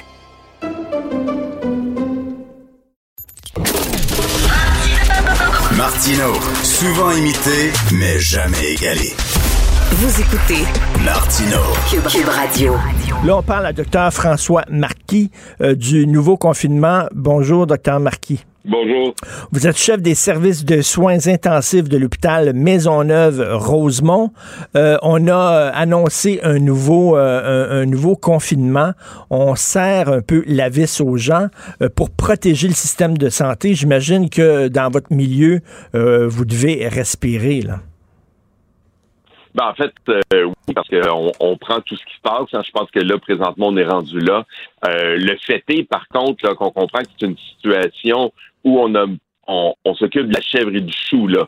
Euh, si on avait vraiment voulu mettre 100% des efforts sur le, le système de santé, on aurait été déjà confiné ce matin. Maintenant, je peux comprendre qu'il n'y a pas juste le système de santé euh, dans une société, là, mais il faut comprendre, oui, on le prend, mais l'effet sera peut-être pas aussi bœuf que si on avait euh, fait un confinement à partir d'aujourd'hui pour dire quelque chose. Ben c'est ça, parce que j'en parlais tantôt avec Jean-François Guérin d'LCN en disant si la situation est urgente, mais pourquoi on le fait pas maintenant? Là, on, nous dit oui, mais c'est parce qu'on veut permettre aux gens d'aller acheter des bébelles pour Noël, d'aller acheter des cadeaux. Mais oui, mais quelle est la priorité? Qu'est-ce qui est plus important?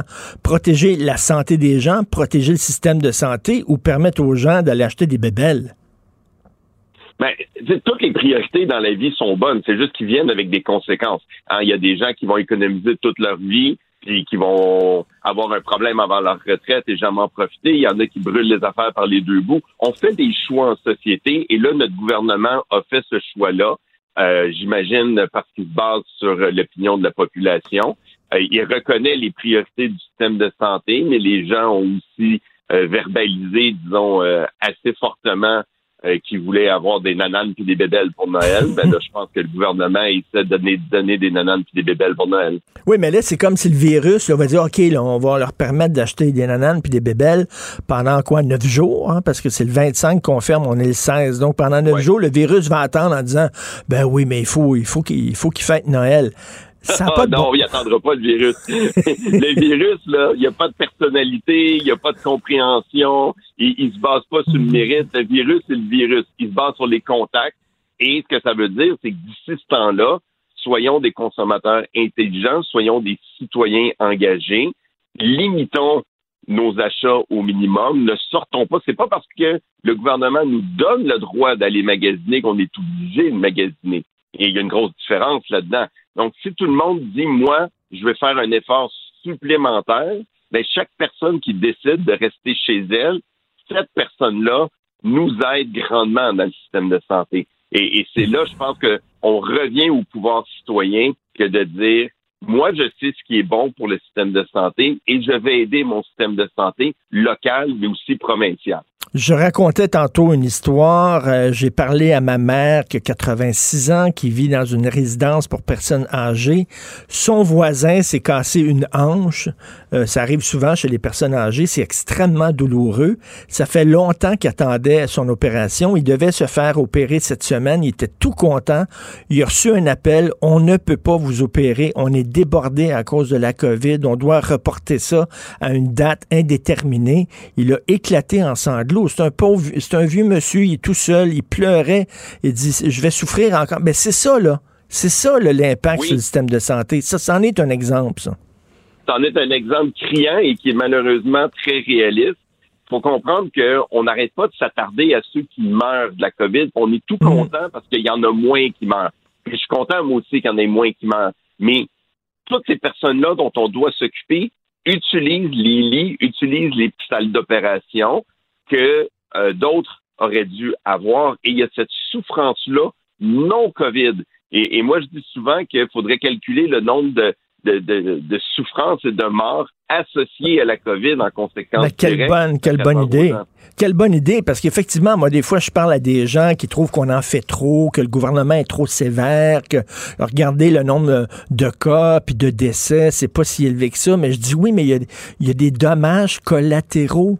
Vous ne prenez pas ça en compte, les dommages collatéraux? Et il y a plus de dommages collatéraux qu'on pense parce que comme le COVID euh, va avoir des effets sur toutes les il y a personne qui se fait opérer pour un COVID, sauf si on a besoin d'une trachéo. Pourquoi les salles d'op sont fermées? Parce que tous les lits sont occupés. Et, et c'est ça qu'il faut comprendre. Et un lit d'hôpital où habituellement, dans une chambre, on mettait deux personnes, maintenant, à cause de la COVID, on met juste une, une personne. Donc, pratico-pratique, nos hôpitaux ont rétréci on a moins de capacité de lits. Il y a des lits dans chacun des hôpitaux qui ne sont pas utilisables, soit à cause des, euh, des confinements, soit à cause du manque de personnel. Et tous ces lits-là, c'est des lits qui iraient à des gens électifs comme le monsieur euh, dont vous faisiez exemple. Et ce drame-là est répandu partout dans le Québec. Je comprends qu'il y a un côté arbitraire, qu'il faut à un moment donné tracer une ligne en disant à partir de ce jour-là, on confine, puis que tout ça est un peu arbitraire, puis qu'on peut toujours critiquer, mais je ne comprends pas qu'on attende qu'on attende neuf jours, docteur Marquis. C'est comme si on disait à mon monsieur, euh, c'est comme si on disait aux gens du système de santé, actuellement, là, ce qui importe pour les prochains neuf jours, c'est que les gens puissent faire du shopping. C'est ça qui est important. Donc, ça importe plus que les gens qui travaillent dans le système de santé qui sont en train de péter aux frettes. Ça importe plus que mon monsieur qui devait se faire opérer puis qui va... Tout ça, vous allez attendre parce que ce qui est important, là, la priorité, c'est que les gens aient acheté des bébelles. Ben, J'imagine que dans cette réflexion-là, il y a l'élément économique où ils se disent c'est le fun euh, protéger la population, mais il faut que les gens puissent avoir un gagne-pain. Faut, et on sait que la période de Noël est une période où il y a beaucoup de, de, d'achats. Mm. L'autre chose, c'est que j'imagine qu'on considère l'impact sur la santé mentale. Moi, moi, je vois juste une petite partie du gros tableau. J'imagine qu'eux ont une vision d'ensemble beaucoup plus élevée. J'imagine aussi que la santé publique a fait des simulations sur les taux d'attaque, puis combien qu'on pouvait vraiment s'attendre à un nombre de cas créés par ce magasinage de neuf jours-là. Euh, à partir de là, ils ont pris leur décision. Et oui, si on parle qu'à moi, puis qu'on me dit François, qu'est-ce que tu aurais souhaité? Je dis j'aurais souhaité un confinement la semaine passée. Ben oui. Je peux comprendre qu'il y a d'autres choses. Maintenant, face à ça, on a une autre poignée qui va être importante à prendre. On sait que les vaccins s'en viennent. Il faut rester en santé parce que les vaccins sont utiles aux gens en santé, pas aux gens malades. Et quand va venir votre tour, commencez pas à chigner, là. Ça fait un an que les gens hurlent qu'ils veulent un vaccin. Le vaccin est rendu là. On l'a. Il est dans nos mains. Fait que là, maintenant, il faut qu'il rentre dans nos bras. Et moi, je vais être dans les premiers à aller me faire vacciner dès qu'on va m'en donner la, la chance. Je me dis de, je me dis la bonne nouvelle là-dedans, c'est que oui, il y a des gens, il y a des niaiseux qui vont refuser le vaccin, puis j'ai pas peur de les appeler des niaiseux parce que c'est une des plus, c'est un des plus grandes avancées scientifiques dans l'histoire de l'humanité, c'est le vaccin. Donc quelqu'un qui refuse un vaccin pour moi est un niaiseux, mais heureusement ils, ils vont être tellement minoritaires que de toute façon ça change rien à l'immunité collective. On va tellement être de gens à être vaccinés que ces gens-là vont profiter, vont être protégés parce que nous autres, on agit de façon responsable. Donc, pour arriver à ça, il faut qu'on soit certain qu'il y ait au moins 70% de la population qui soit vaccinée. Et comme malheureusement, ces gens-là ont tendance à se tenir ensemble en communauté, leur communauté n'atteindra jamais le 70 Fait que dès qu'il y en a un dans ces groupes-là qui tombe malade, habituellement, ça veut dire que le reste du groupe tombe malade. Ce qui va être intéressant, ça va être de voir l'impact de la non, du refus de vaccination sur le système de santé et comment notre population volontaire qui va s'être faite vacciner, qui va devoir continuer à subir les problèmes de ceux qui refusent le vaccin, euh, comment les gens vont réagir à ça? Hey, je me mets dans, dans la peau d'un médecin, là, docteur Marquis. OK, on fait rien que jaser. Là, dans la peau d'un médecin, là, puis mettons, vous voyez à la télévision là, un, un militant anti-vaccin ou un militant anti-masque ou qui croit pas à la COVID, là, puis qui chiale tout le temps, puis tout ça. Puis là, vous l'avez comme patient, il est devant vous, là, il est sans table, là, il a de la misère à respirer, puis là, la COVID. Et tabarnouche que ça doit être tentant d'y dire, hein? Hein, le bozo? oui, on n'a pas de besoin. Rendu là, ils ont compris. Puis habituellement, ils sont pas les premiers à nous dire je crois pas que je suis malade, je crois pas que j'ai besoin d'aide. Il y a une rétroaction positive qui se fait à l'intérieur de la personne. Elle se dit juste oups, elle tient ça tranquille qui a été anti-vaccin puis qui a été anti euh, anti-COVID. Et docteur Marquis, il faut le dire, il faut le redire, là, il y a des gens qui vont être vaccinés. Ça veut pas dire que je me fais vacciner, le je sors là, de l'endroit où on m'a vacciné, puis je peux lécher en face de tout le monde. Absolument pas. Le, le, le vaccin, là, c'est une façon d'envoyer son système immunitaire à l'école. Puis comme on le sait, aller à l'école, on n'apprend pas instantanément. Fait que le corps va prendre un bon deux semaines à, à fabriquer sa première immunité, puis un bon mois à être vraiment équipé. Fait qu'à partir de là, euh, c'est pas parce qu'on a reçu le vaccin qu'on est des super-héros, là. OK, donc il faut faire, faut faire attention. Euh, moi, je reviens là-dessus. Là. On, a, on a utilisé la métaphore de la guerre pendant tout le long de cette pandémie-là. Puis euh, là, c'est comme si on était à Londres en 1942. Les, euh, les Allemands nous bombardent régulièrement et on dit, écoutez, il va falloir se protéger à partir du 25 décembre. À partir du 25 décembre, allez dans vos bunkers, vous protéger, mais d'ici là, vous pouvez aller dans la rue sans aucun problème. C'est un peu ça. C'est tellement... C'est absurde. Vraiment. Ben, j'aime, j'aime l'image. si j'avais... Mais je pense que on avait dit ça aux gens à Londres en 42, ils auraient dit ouais, je vais sortir de mon bunker quand j'aurai vraiment, vraiment pas le choix, puis m'a surveiller les rues par lesquelles je vais passer. Mais effectivement, il y a un élément de dangerosité qui est très aléatoire, comme quand il pleuvait des V2 sur Londres. Exactement. C'est pas parce qu'on nous permet de le faire qu'on doit le faire. Docteur François Marquis, je vous lève encore euh, mon chapeau à vous et bien sûr à tous vos, collègues, confrères, consoeurs qui tenaient ce système-là à bout de bras. Euh, on va passer à vous dans le temps des fêtes. Je vous souhaite, je vous souhaite malgré tout de joyeuses fêtes. Merci. Merci. beaucoup et à vous aussi. Merci, docteur François Marquis, chef de service des soins intensifs de l'hôpital Maisonneuve-Rosemont. Martino, souvent imité, mais jamais égalé. Vous écoutez Martino, Cube Radio. Alors, il y a quatre enseignants courageux qui ont écrit un texte pour défendre la liberté académique. C'est dans la section Faites la différence du Journal de Montréal, Journal de Québec. Vous allez retrouver ça sur notre site Internet. Donc, euh, Jean-Sébastien Bélanger, Olivier Saint-Amand, Cédric Leduc et Hugo Yanoudi, euh, qui écrivent un texte intitulé La liberté académique des enseignants est en danger.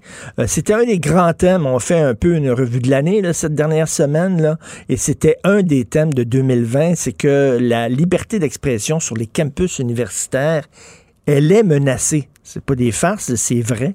Elle est menacée. Nous allons en parler avec un des auteurs, Jean-Sébastien Bélanger. Bonjour, Monsieur Bélanger. Allô?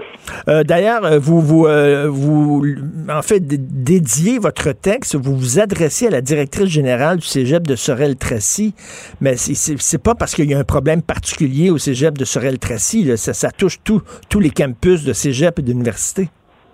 Non, non, c'est ça, effectivement. Et puis, euh, la raison pour laquelle on était content que ça soit euh, médiatisé, cette démarche-là qu'on a pris en département, c'est parce qu'on estime que euh, c'est important que, qu'on, y réfléchisse partout à travers le Québec à la question de la liberté académique et qu'on, qu'on, qu'on, dans le cas de la philosophie, en tout cas, qu'on voit l'importance de notre rôle qu'on joue comme enseignant lorsqu'on est avec des étudiants, l'importance de la transmission des idées, l'importance de pouvoir placer des idées sur la table pour ensuite les critiquer, tout ça. Mais tout ça, ça, ça, suppose la possibilité de les, de les, euh, de les mettre sur la table, ces idées-là. Puis c'est, euh, c'est un peu ce qui est en cause en ce moment. Là, on le voit de différentes manières là, euh, en ce moment. Vous êtes quatre enseignants en philosophie? OK. Et là, bien sûr, vous savez, des fois, c'est mal compris. Il y a des causes qui sont mal comprises. Là, vous demandez pas la permission d'insulter vos étudiants, euh, de, d'avoir des insultes racistes. Par exemple, le, le, le, le, fameux débat autour du mot en haine. Je pense qu'il y a aucun professeur qui demandait la permission de traiter des étudiants de haine ou d'utiliser ce mot-là euh, à mauvais escient. C'est que ce que vous dites, c'est est-ce qu'on peut citer un livre sans crainte de perdre notre job. Oui, c'est ça, par exemple. C'est ça, quand on, se retrouve dans, dans, une situation où il y a des mots, par exemple, qui sont euh, complètement proscrits, ben là, il, faut voir que ces mots-là servent à la transmission aussi des idées. Euh, et, c'est sûr que si on utilise le mot en haine pour euh, dénigrer une personne, ça serait une faute épouvantable, ben inadmissible. Mais si on s'en sert, par exemple, pour désigner un fait historique, par exemple, puis peut-être pour mettre en lumière euh, l'oppression d'une population en particulier, ben là, euh, ça sert à ce moment-là dans un cadre éducatif, ça sert, ça sert à, prendre conscience d'un fait historique qui est malheureux, qui est triste et qui doit être euh, qui, qui, doit être connu d'une certaine manière pour ben, pour bien comprendre l'histoire dans laquelle on, on est placé aujourd'hui, le contexte actuel et pour pouvoir euh, continuer à, faire avancer la société d'une manière, je dirais, constructive. Là. Ben oui, et je disais, là, je, je, prends souvent cet exemple-là. Mettons un professeur d'histoire qui veut montrer, il veut enseigner à ses étudiants la, la barbarie et la cruauté du régime nazi, par exemple. Alors, le régime nazi faisait des films de propagande que moi j'ai vus où on associait les Juifs à la vermine. Et là, on montrait des rats et des souris, puis on disait, si vous avez des rats dans votre maison, vous allez les tuer, les empoisonner. Même chose avec les Juifs dans une société, il faut les gazer. Donc, moi, je pense qu'un prof d'histoire devrait montrer justement ces, ces films-là pour montrer la barbarie du régime nazi, mais là, actuellement, il se ferait accuser de comparer les Juifs à des rats. C'est ça. Mais dans, dans le cadre d'un exercice en philosophie, ce qu'on pourrait se poser comme question, c'est est-ce que c'est un raisonnement qui tient euh, en ce qui a trait à... Est-ce que c'est une fausse analogie qu'on est en train de voir en ce moment, ou est-ce que c'est pas un propos caricatural qui, est présenté? Et à ce moment-là, ça serait une, une belle, un bel, euh, une belle manière de mettre ça en lumière, puis de dire, bon, on est devant quelque chose qui tient pas la route ici, d'un point de vue de la rationalité, euh, on, va en prendre conscience. Puis euh, c'est une c'est une manière importante de pouvoir ensuite euh, réviser, je dirais, nos nos idées qui, circulent dans la société pour pour bien voir qu'il y a des choses qui ont été faites dans le passé qui ont qui ont pas de bon sens et, et qui, qui, qui, qui doivent être qui doivent être mis derrière nous d'une certaine Ben oui. manière. Contrecarrer la, la discrimination, parfois ça, ça peut se faire en montrant qu'il y a eu de la discrimination. Ben exactement, exactement. Sinon, comment on peut euh, contrecarrer cette discrimination-là si on peut pas la nommer, si on peut pas la montrer? Et comment on peut montrer le chemin parcouru? Par exemple, à l'époque, il fut un temps où les Autochtones, on les appelait les sauvages. C'est comme ça, c'est malheureux, mais il faut le dire. Il n'y a plus personne qui utilise ce mot-là maintenant. Mais bon, j'ai le droit de le dire en disant, ben, je le mets dans le contexte. C'est comme ça qu'on les appelait. Ouais. C'est ça, en philosophie, on, on s'intéresse à ce, ce, ce, genre de, de choses-là, des faits historiques, mais on s'intéresse aussi à des, des, grands, euh, des grandes thématiques, comme par exemple la thématique de la religion. Et on a des, des philosophes qui vont prendre la parole et qui vont dire, ben, certaines croyances religieuses s'apparentent à des formes de maladies mentales, Ils vont être vues comme des pathologies. Alors, on a sur le, le spectre des possibilités de, de euh, où on, on, va regarder ce que c'est que la religion. On va avoir toutes sortes de positions qui vont être défendues par différents philosophes et on va avoir des, des, des positions comme ça qui sont très dures à l'endroit de la religion. Et là, on, on se pose la question, on dit mais est-ce que c'est encore possible de présenter des thèses comme ça? Est-ce que euh, est-ce qu'on n'est pas d'emblée en train de placer euh, des idées qui seraient euh, tout de suite si choquantes, si révoltantes, qu'elles ne pourraient même plus être prononcées ou dites en classe.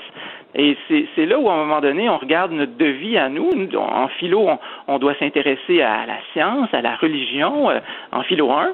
On se dit, ben, on doit chercher à réfléchir à propos de ces, ces, ces grands discours-là qui, qui, traversent les sociétés, est-ce que c'est encore possible de présenter différents arguments euh, autour de différentes thèses sans, euh, sans risquer de, de, choquer les uns et les ben autres? Oui, comme, euh, ben oui, parce que Marx a déjà dit la religion est l'opium du peuple. Voltaire a déjà écrit un livre sur l'islam qui était extrêmement critique. Et euh, ouais. bon, il, faut, il faut pouvoir parler de ces choses-là. D'ailleurs, c'est ce que j'aime beaucoup de votre texte, c'est que, bon, vous présentez une situation, vous la dénoncez, mais à la fin, il y a une déclaration de principe que j'aime beaucoup. J'en lis trois qu'il ne doit pas être interdit de prononcer un mot désignant un fait ou une situation historique, déplorable ou non, si celui-ci est prononcé dans un objectif pédagogique, qu'aucune idéologie ne devrait se soustraire à l'examen de la raison quelle que soit sa place dans l'histoire. On a le droit de critiquer euh, le capitalisme, de critiquer le, le communisme, et qu'aucun discours religieux ou aucune croyance ne doit pouvoir échapper à une remise en question rationnelle et critique. Donc, vous avez le droit de critiquer les religions, vous avez le droit de critiquer des systèmes politiques, des idées. Euh, Est-ce qu'on est en train de prendre quelques petits exemples et de les monter en épingle en disant, regardez, la, la, la liberté d'expression est menacée, ou alors il y a une réelle menace? Non, non, non. Non, il y a, il y a vraiment une réelle menace. Il faut l'avoir. Euh, on, a, euh, on a euh, certaines. Prenons un exemple. Imaginons qu'on a un étudiant qui nous présente une dissertation et qui nous défend l'opinion suivante dans sa dissertation et qui dirait j'estime qu'il y a égalité actuellement entre les hommes et les femmes dans la société. Si on regarde, si on regarde le manuel qui est enseigné, qui, est, utilisé dans, dans le cégep dans lequel je me trouve, le manuel de psychologie, on définit le, sexisme moderne comme étant un refus de, de, reconnaître la discrimination entre les hommes et les femmes dans notre société. Okay. D'emblée, d'emblée, quelqu'un qui dirait ça se rendrait coupable de sexisme. Alors on dit, ben, comment ça marche maintenant? Est-ce que c'est encore possible d'émettre des, des, idées qui sont peut-être pas euh, parfaites ou qui sont peut-être pas les meilleures, mmh. mais qui peuvent peut-être quand même être, être soutenus par certains arguments, est-ce que c'est encore possible de, de, les mettre de l'avant ou si d'emblée on fait une faute morale Hmm. en, en faisant ça? Donc, euh, c'est ça, on, on, euh, on, pense que c'est important que les idées de nos étudiants puissent être. Et, et, mais, mais, mais, surtout, surtout, M. Bélanger, c'est important si jamais vous êtes attaqué là, par vos étudiants, parce qu'on sait qu'il y, y, a une bande de crinqués dans, dans certaines institutions, ouais. c'est important d'être appuyé par votre administration, par vos, vos patrons, et on l'a vu, là, c'est ce qui c'est ce qui manquait à l'Université d'Ottawa. Oui, oui, c'est ça. Euh, dans, dans, le cas de notre direction, je pense qu'on on est, on est chanceux. On a une direction qui, qui appuie notre démarche, qui a, qui a pris conscience de, de, la lettre. Puis, euh, alors je pense qu'on on est aussi. Je, je, j'ai l'impression qu'il y a beaucoup de gens qui sont qu'on entend beaucoup là ou qui sont très loquaces euh, sur les réseaux sociaux, qui qui sont bruyants. Mais je, je pense quand même, j'ai bon espoir là, que le, le, le pendule re, revienne à ce que ce que ça a déjà été, c'est-à-dire une situation où je pense que c'était euh, plus facile de, de placer des, ben, des, idées dans, dans l'espace public et puis de d'en, d'en débattre. Ben, en tout cas, j'ai, espoir. Et puis, euh, je pense que euh, les, les, directions sont, sont tout, à fait capables de, de, d'appuyer aussi des, des enseignants dans, dans une démarche. Ben, j'espère, parce que si on ne peut pas débattre à l'université, on est vraiment dans la boue jusqu'au cou. Parce que s'il y a un endroit où il faut débattre, exposer des idées, euh, discuter, c'est bien à l'université et dans les cégeps. Mon Dieu, ça ne s'est pas rendu des églises, j'espère. Euh, mais en tout cas, bravo pour votre courage, hein, vous et vos trois confrères. Plus il y a de gens comme vous, plus il y a d'enseignants qui vont tirer la sonnette d'alarme, plus, euh, plus ça va aider justement la cause de la liberté académique. Merci beaucoup, Jean-Sébastien Bélanger, et joyeuse fête malgré tout. Merci beaucoup. Merci beaucoup. Pendant que votre attention est centrée sur vos urgences du matin, vos réunions d'affaires du midi, votre retour à la maison ou votre emploi du soir, celle de Desjardins Entreprises est centrée sur plus de 400 000 entreprises à toute heure du jour. Grâce à notre connaissance des secteurs d'activité et à notre accompagnement spécialisé, nous aidons les entrepreneurs à relever chaque défi pour qu'ils puissent rester centrés sur ce qui compte, le développement de leur entreprise. Joignez-vous à la discussion. Appelez ou textez le 187 Cube Radio 1877 827 2346. Tous les jours, je parle à mon ami Claude Villeneuve, chroniqueur au Journal de Montréal, Journal de Québec. Claude, nouveau reconfinement, différentes mesures à respecter. Et ma préférée est celle-ci. Si tu rencontres des amis euh, dehors, à l'extérieur, il faut que tu bouges. Alors, oui. François Legault a dit qu'il ne veut pas de rencontres statiques, ce qui a amené Maude Boutet, ici, notre collaboratrice, à dire, ben, si tu vois tes amis dehors, tu rien qu'à te mettre des raquettes d'un pied, tu vas avoir la paix. ben, écoute, moi, je... on avait déjà la tradition dans mon groupe d'amis euh, de se réunir sur une butte là, d'aller faire glisser les enfants. Là. Euh, écoute, euh, j'étais pas mal j'étais pas mal plus occupé là, à remplir les cannes de les cannes de carnaval là, de tout le monde, là, de, bon liquide qui réchauffe. Là, je pense que je vais être obligé de me mettre moi-même sur la Crazy Carpet, Richard. oui, oui, oui. oui. en bédaine sur la Crazy Carpet. Let's go. puis ton, ton ami à côté, puis vous jasez en descendant, en dévalant la, la, la pente. Et euh, aussi, tu as le droit de patiner, mais seulement 8 sur la patinoire. Alors j'imagine le policier sur le bord de la bande, 1, 2, 3. Écoute, dans, dans l'absolu, je pense que bon, les, euh, ils sont réalistes, là. Euh, les, les, gens de la santé publique, puis au gouvernement, là, ils, ça, ça sera pas parfait, puis justement, les, les, gens vont en prendre la liberté, puis tout ça. Je pense que l'idée, c'est plus d'inviter les gens à, à, à, user de leur jugement, puis à pas abuser, puis sais, à, à, se réunir dans des contextes là, où que, justement, là, on, on se ramassera pas à finir par se dire, hey, il fait, il fait froid dans le fond, puis aller à sa côté sur la bavette du poêle, là, à l'intérieur. Euh, mais, euh, puis je pense qu'il y a eu des appels là, au, au, au Polunis pour qu'ils favorisent les activités de plein air là, dans le contexte du confinement. Je pense qu'on voulait un petit peu mélanger tout ça, mais effectivement, dans la pratique, je suis pas sûr que ça va être énormément observé. En tout cas, pas, pas dans le cadre là, qui, qui est fixé par le gouvernement. Écoute, je sais que c'est toujours arbitraire. Il faut à un moment donné tirer une ligne. C'est par exemple, pourquoi euh, il faut attendre 18 ans pour boire de l'alcool? euh, la veille de ta fête, t'as pas le droit. Le lendemain de ta fête, t'as le droit. Tout ça, il y a un côté arbitraire dans les mesures. Reste que je parlais à docteur François Marquis tantôt, puis qui disait, ben, si la situation est si urgente, pourquoi on attend neuf jours? Pourquoi on le fait pas dès aujourd'hui? En fait, je pense qu'on voulait éviter un effet de panique dans les euh, dans les, euh, les magasins, là, euh, revoir la scène qu'on a vue avec euh, le papier de toilette euh, à la fin là, avec des PlayStation cette fois-ci. Puis bon, c'est ça, vous laissez le temps aux gens là, de compléter leur magasinage un peu. En même temps, euh, chronique de, de ma collègue Ma- Marie-Ève Doyon hier dans le journal qui disait Tabarnouche, si vous n'avez pas encore fini vos achats, que- qu'est-ce que vous attendiez cette année? On, on savait qu'on était un petit peu euh, à risque de ça, mais c'est ça, je pense qu'on a surtout voulu éviter là, des, mouvements de panique dans les centres commerciaux. Tout à fait. Là, les, les, les quincailleries vont pouvoir rester ouvertes. Je me souviens, lors du premier confinement, tu te souviens, on voyait des, des lignes d'attente interminables devant les quincailleries et je me disais, jamais je n'avais cru que les quincailleries jouaient un rôle si important dans notre vie. Je pensais jamais qu'on avait tant besoin d'un tournevis puis d'un marteau. Mais maudit que les gens, soudainement, voulaient aller chez Rona.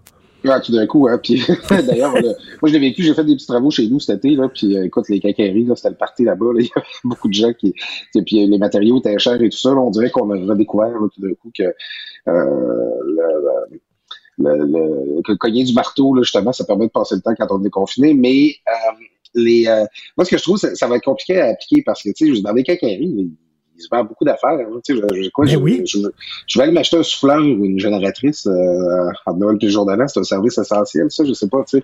Puis ça va, ça va compliquer les choses avec les grandes surfaces aussi, dans le sens où, bon, ça, c'était une demande de beaucoup de gens que les grandes surfaces euh, comme Costco, Walmart gardent juste leur euh, sec- section alimentaire ouverte. Mais euh, eux-mêmes, ils vendent beaucoup de produits qui sont disponibles en quincaillerie également. tu sais. Ben justement, donc, écoute, Claude, ça va. euh, euh, concrètement, ça va être comment? Là? Ils vont mettre comme des, affaires euh, jaunes, là, des rubans jaunes, là, no trespass, là, pas le droit de dépasser ça autour de, de, leur section librairie, autour de leur section vêtements. Comment ils, ils commenceront pas à cacher tous ces produits-là, là. Et- Ben, c'est ça. Euh, en France, puis euh, au Manitoba, au Manitoba, c'est ce qu'ils font. Là, des, euh, au Manitoba, ils sont dans un confinement dur comme nous euh, au printemps. Puis euh, c'est ce qu'ils ont fait. Là. Ils ont mis des espèces là, de, de de de autour, des, des articles qu'il ne faut pas approcher. Euh, donc, je, je- il paraît que ça s'applique bien. là. Moi, j'ai hâte de voir. Je suis assez curieux. C'est parce que tu l'as mentionné, puis je voulais absolument te le dire, te te- le dire à voix haute avec toi aujourd'hui, Richard. J'aurais mis les librairies dans les euh, dans les commerces essentiels. Bon, Ben oui. tout, le monde, tout le monde est capable de dire ah ben moi j'aurais gardé ça, moi j'aurais ben, tant qu'à ça, moi j'aurais fermé ça. Il y, a, il y a toujours le reflet de nos priorités personnelles là, dans, dans les, euh, les- les objections qu'on a. Mais justement, là, les gens ont pas beaucoup de loisirs. Euh, on, on coupe beaucoup là, d'activités qu'on peut faire. Tu m'as parlé l'autre jour de ton garçon Richard qui est plus intellectuel que sportif. C'était mon cas aussi quand j'étais petit et encore aujourd'hui. Alors, euh, tu sais, moi, j'aimerais plus pouvoir aller me chercher un bon livre que pouvoir aller patiner. Ben oui, puis tu sais, si, si, si on reste, mettons, là, il, il accepte seulement, je sais pas, trois personnes à la fois dans la librairie, puis on attendra dehors, puis euh, on ira chercher notre livre. Je ne vois pas exactement où est le danger, mais comme tu dis, tu sais, si on dit oui aux librairies, après ça, ça va être tel autre commerce, tel autre commerce. À un moment donné, il faut, tout ça est arbitraire. Faut tirer une ligne quelque part, puis bon, euh, euh, ils l'ont fait. Euh, donc, on, fait ça pour le système de santé, hein, parce qu'on le sait qu'il y a beaucoup, beaucoup de- de- d'opérations de, chirurgie qui sont reportées parce que, justement, le personnel est débordé. Oui, ben c'est ça. C'est, l'argument qu'a, évoqué hier François Legault. L'idée, c'est de protéger notre système de santé qui en arrache, qui en arracherait euh, présentement. Puis euh, on veut réduire la pression un peu. En fait, on, puis on espère qu'il va y avoir des résultats. Là. Ça serait plate de s'imposer tout ça, puis de qu'on arrive en janvier puis qu'on constate qu'on est encore à la même place sur le nombre de cas puis les hospitalisations. Euh, c'est euh, bon, les, moi je le sens sur le docteur François Marquis dans ses différentes interventions, il y a je sens même une certaine amertume là, du personnel Oui. de la santé là, qui, est, qui est un peu à bout. Puis bon, puis nous autres, on est là à vouloir protéger nos, nos, nos petites préférences, nos petites libertés. En même temps, c'est c'est le temps des fêtes, c'est c'est normal qu'on veuille se réunir voir notre monde. Moi, je pense pas que c'est un, c'est un luxe là, que les gens euh, tu sais, réclament là, de- d'avoir des petits allègements, possibilités. Là, de, moi, je suis très content qu'hier, on ait permis aux personnes seules là, de, de rejoindre Oui. un ménage là, pour, pour se changer les idées. Là. Là, je voyais sur Facebook, les gens célibataires vont jamais être aussi populaires. Tout le monde se cherche un, un célibataire pour venir faire des jeux de société chez eux. Écoute, la grosse histoire du jour, bien sûr, c'est l'acquittement de Gilbert Rozon. Est-ce que toi, ça te rend cynique vis-à-vis de notre système de justice ou au contraire, tu dis que ben les principes euh, fondamentaux du système de justice ont été respectés? Écoute, grosse journée hier, Richard, euh, sur le euh, sur le plan, sur les, les questions là, des, des, des, infractions à caractère sexuel. Là. Ben oui. Euh, hier, on, a commencé à se parler du, du cas d'Harold Lebel là, à l'Assemblée nationale. Dépôt du rapport de, euh, du comité d'experts sur les, les violences sexuelles ou les violences conjugales. Et enfin, en, en après-midi, euh, cette décision-là rendue par le tribunal, l'acquittement de Gilbert Rozon. Euh, moi, de tout ça, ce que ce que je retiens, c'est que tu me parles, est-ce qu'on est, qu'on est amère envers le système de justice, quoi que ce soit? J'en sens beaucoup de là, de, de, de, gens, bon, particulièrement des femmes euh, militantes féministes qui disent, bon, ben, vous nous dites d'aller voir la police, puis même quand on y va, ben, regardez comment ça finit. Euh, moi, j'ai envie de trouver des réponses dans l'intervention très digne euh, d'Annick Charrette hier, la, la, la plaignante dans l'affaire euh, Roson. Je trouve qu'elle a su apporter des nuances sans être dans la colère ou être dans la, la, un esprit vengeur. Puis, c'est qu'elle, elle, évitait plutôt à, à, voir certaines façons de faire dans le traitement de ces infractions-là. Puis là, je trouve qu'il y a quelque chose de portant.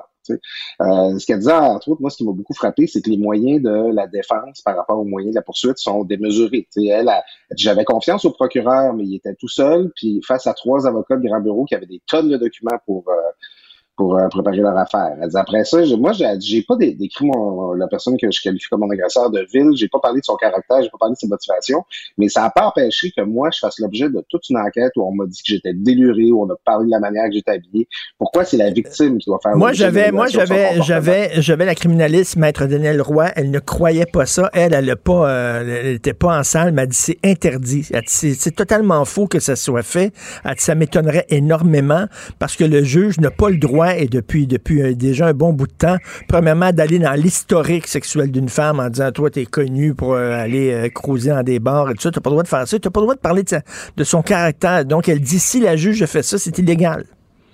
Ben, écoute, moi, j'ai pas suivi le procès euh, de, en long en large. Par contre, je, je l'ai vu dans les comptes rendus là, que les euh, que les procureurs là, de la défense là, faisaient des commentaires qui allaient dans ce sens-là. C'est beaucoup de l'ordre à l'étape de la plaidoirie que je crois comprendre qui ont, mm qui, qui, se sont appuyés là-dessus. Tu sais, c'est euh, effectivement les preuves de caractère doivent pas être euh, privilégiées, là, que ce soit là, pour euh, après surtout que c'est pas le procès de la victime. Là. C'est, c'est, en fait, c'est ça qu'il faut éviter, c'est que c'est quand une personne porte plainte, qu'elle a fait eu foi vers le système judiciaire, qu'elle a, fait son travail, qu'elle a voir les policiers, euh, que, que mm. toutes ces affaires-là deviennent son procès à elle.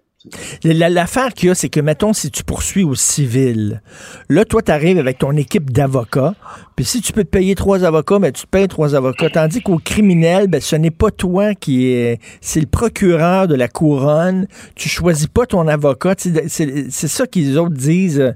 On devrait arriver avec notre équipe d'avocats, mon avocat que j'ai choisi. Ouais, ben c'est ça. C'est que quand dans un procès criminel, c'est pas la, la, victime qui poursuit, c'est la société. En fait, la couronne. C'est la reine, là, bizarrement dans notre système, qui, qui, poursuit. Donc, tu perds un petit peu. T'es pas maître de ta cause. Hein, dans les, euh, Exactement. Puis bon, puis par rapport à la grosse différence aussi entre le civil et le criminel, ben c'est le niveau de preuve. Le, au criminel, c'est une preuve hors de tout doute raisonnable, tandis que au, au, civil, c'est la prépondérance des probabilités. Là, donc, euh, est-ce qu'il y a plus de chances qu'il soit coupable ou pas? T'sais? Alors, c'est sûr que c'est pas le même critère. Puis on va dire les choses telles qu'elles sont, Richard. Euh, en arrivant à une condamnation hors de tout doute raisonnable pour un événement qui est arrivé entre deux personnes qu'on présume de bonne foi qui ont des versions contradictoires, c'est pratiquement impossible. C'est pratiquement impossible. Là. À moins, euh, à moins, écoute, là, tu dis, bon, est-ce qu'elle en a parlé à ses amis à l'époque? Est-ce qu'elle est allée passer un test à l'hôpital avec le kit de viol pour savoir si elle avait... Euh, du sperme, etc. Donc, mais tu sais, c'est très difficile. C'est derrière des portes closes. Il y a sa version, l'autre a sa version, puis après ça, tu, à qui tu crois le plus entre les deux? Ben c'est ça. De nos jours, en fait, une des affaires qui a changé, c'est les preuves par ADN, mais ça, ça prend une intervention euh, très rapide suivant la, euh, la, commission du crime. Et euh, tu peux avoir parfois des échanges de textos ou euh, de courriels, des communications qu'il y aurait eu entre les deux personnes avant ou après l'événement. Euh, donc, c'est ça qui vient changer. Mais à la fin, le, le, le, le critère de, la culpabilité hors de tout doute raisonnable en matière criminelle va toujours rendre les affaires d'agression mmh. sexuelle difficiles à être traitées par, par les tribunaux. Et ce qui est bizarre, c'est que quand tu es acquitté, habituellement, tu es acquitté, donc tu peux retourner à ton emploi, tu peux revenir à ta vie d'avant parce qu'on te- on dit il n'y a aucune preuve suffisante pour dire que tu le fais. Or, lui, déjà, bon, il a été acquitté par le tribunal, mais il ne sera pas acquitté par le tribunal populaire. Oui, puis d'autant plus que la, la juge, dans, son, dans, dans sa décision rendue hier, elle a comme laissé des, des, des- des petites pierres blanches, là, des petits. euh, tu sais, ça fait penser quand tu vas voir sur euh, euh, Wikipédia là, la, la biographie de quelqu'un, puis à la fin, tu as des fun facts, là, Oui, oui, là, tu sais. C'est comme, euh, ah, ben, en passant, euh, c'est pas que je crois pas la victime, c'est juste que j'ai un doute. Euh, elle a comme laissé des petits indices. Oui, ben elle a dit, elle a dit euh, on, on ne croit pas la version de M. Roson, mais euh, on a un doute. Ben attends une minute, là, si tu le crois pas, tu pas de doute. Là. Je comprends pas. C'est ça. C'est qu'elle a placé face à ces deux euh, versions-là. Elle dit qu'elle ne remet pas en question la crédibilité de la plaignante. Puis, euh, bon, euh, qu'elle. euh, que- elle- elle- en fait, en gros, elle dit qu'elle penche plus du côté de la plaignante, mais que comme elle a un doute raisonnable, la loi lui dit euh, d'acquitter. euh, Gilbert Rozon. C'est le contraire, si, si me permet là, de, de faire un parallèle avec une question qui n'a rien à voir avec les crimes sexuels. Euh, c'est le contraire de ce qui est arrivé avec euh, Nathalie Normando. Euh, quand, ils ont, euh, quand on a là, annulé les procédures là, qui étaient contre les, les co-accusés, le juge a dit là, j'en donne un non-lieu. Donc, il n'y aura pas de procès, il n'y aura pas de condamnation. Vous devez les cons- considérer les accusés comme aussi innocents euh, que vous l'êtes vous-même. là, parce Donc, que- elle a, pu, elle a pu retourner à, à sa job et maintenant, elle va faire ça. de la radio. Ben, je te pose la question, et c'est pas parce que je défends M. Roson, moi. Je défends un principe. là. Pourquoi lui, il pourrait pas retourner à sa job étant donné qu'il était acquitté? Ben, tu sais, euh, la juge a, a comme pas voulu lui permettre ça. Puis, c'est, moi, en tout cas, moi, je trouve qu'en droit, euh, moralement, c'est difficile là, parce que, moi, j'ai mon opinion sur l'affaire Roson, mais en droit, j'ai l'impression que la juge, elle a un petit peu outrepassé ce que. ce Mais que je sais, je sais pas s'il pourrait, je sais pas s'il pourrait poursuivre les gens qui, euh, qui ont fait perdre son empire ou ses jobs en disant, ben regardez, là, j'ai été euh, acquitté, donc euh, vous n'avez aucune base pour m'interdire de retourner à mon emploi. Écoute, Bertrand Cantat, le chanteur français Bertrand Cantat, a tué Marie Trintignant, qui était sa blonde. Il l'a tué, puis il est retourné chanteur, puis il fait encore des, il fait encore des concerts puis des disques? Oui, puis, Oui. c'est sûr que tu te rappelles quand Wesley Mouawad avait voulu l'inviter à venir faire une Ben oui. performance au TNM, il y avait des gens qui s'étaient opposés à ça. Il y a, puis bon, euh, le, Cantat, euh, lui, c'est un autre cas, c'est que il avait été, il a purgé une peine, donc euh, quand on croit à la réhabilitation, on se demande à, à- à quel moment tu, tu commences à avoir le droit de, de, de vivre avec ça. C'est qu'il y a toujours un stigmate social qui vient avec une condamnation qui n'a rien à voir avec le système judiciaire, Oui. qui n'a rien à voir avec le fait d'aller en prison ou pas. Puis le stigmate social, tu sais, on, on parle du cas d'A- d'Aaron Lebel, là, aussi à travers ça.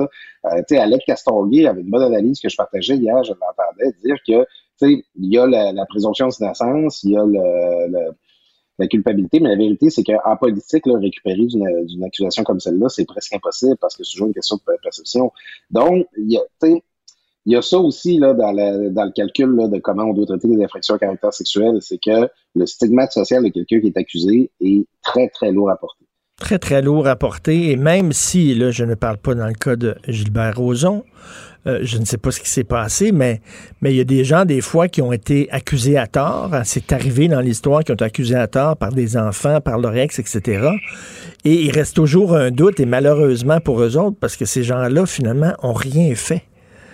Il y a toujours le tribunal populaire qui est là et qui ça reste. En tout cas, Ouais. comme quoi c'est pas c'est pas des cas euh, vraiment euh, faciles à, à trancher. Puis moi, je, je me demande un petit peu, je, je vois les, les gens qui sont mécontents du, euh, du, du, du jugement de la décision. Je me demande c'est quoi le critère qu'il faudrait rencontrer là, selon eux là, pour que ce soit acceptable. je, je, me sens un petit peu en détresse par rapport à cette question-là parce que je peine à voir là, c'est quoi les pistes de solutions qu'on pourrait avoir. Non, non, non, effectivement, c'est c'est vraiment pas évident. Merci beaucoup, Claude. On se reparle demain. Bonne journée. Bon mercredi, Richard.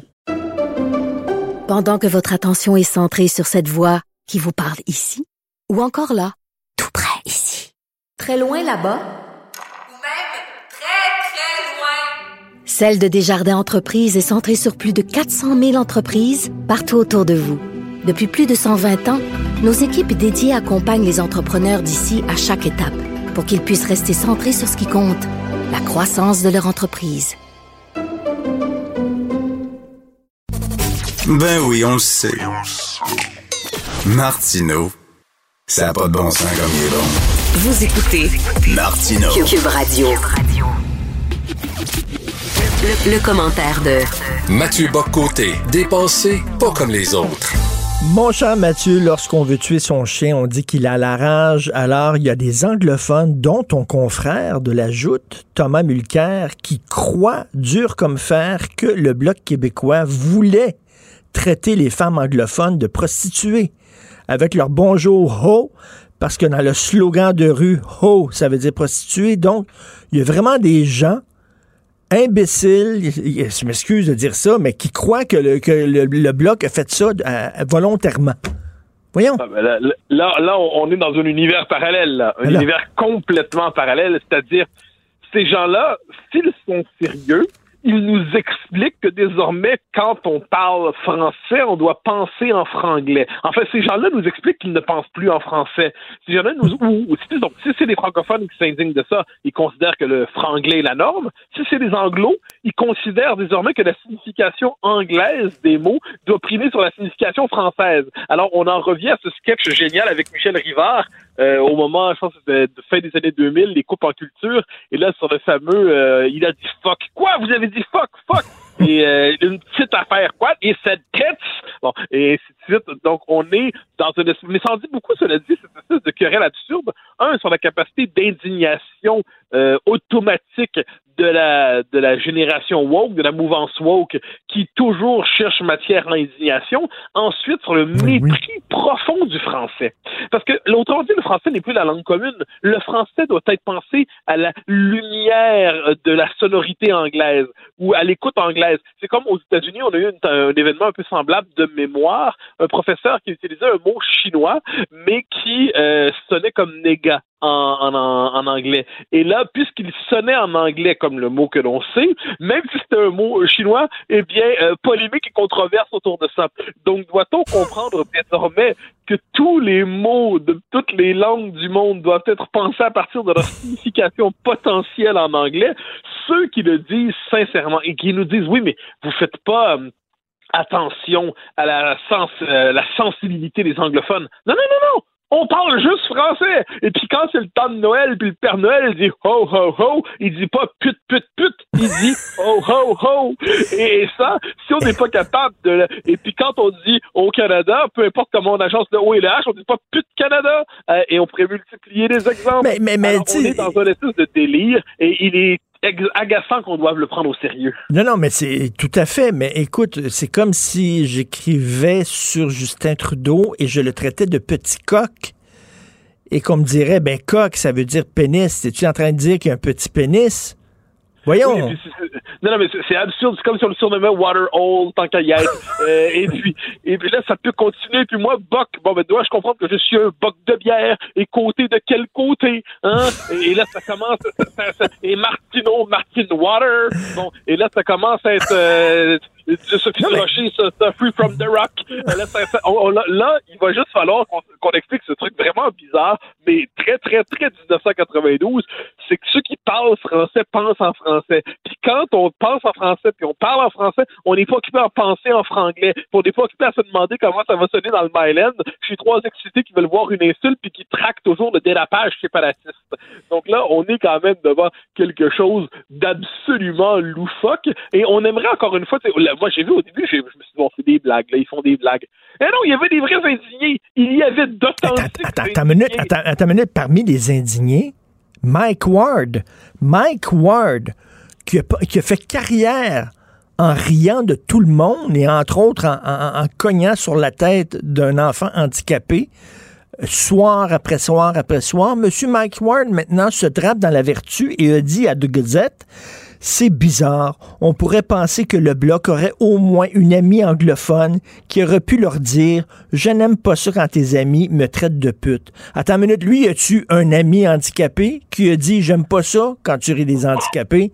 Faut-tu Mais, être ça, ben, niaiseux Ouais, mais ça, j'ai l'impression que Mike Ward, qui euh, que j'avais défendu par ailleurs, mais qui est un polytraumatisé euh, de ses expériences, cherche à se refaire une virginité. Hein, il le sait comme il peut, je crois. Mais, euh, mais quand on voit ça aller, c'est que ça, ah, ensuite, on vient nous dire, on vient nous dire qu'il n'y a pas une espèce de basculement culturel à Montréal, il n'y a pas une espèce de, de basculement mental et linguistique. Mais là, il faut comprendre, quand on dit, bon, on va leur expliquer, parce que ça se peut qu'ils aient besoin qu'on leur explique. Quand on dit bonjour haut, c'est qu'on retourne une formule bonjour aïe qui était un signe d'anglicisation et où notre propre, traduit soi-même dans la phrase pour se rendre optionnel.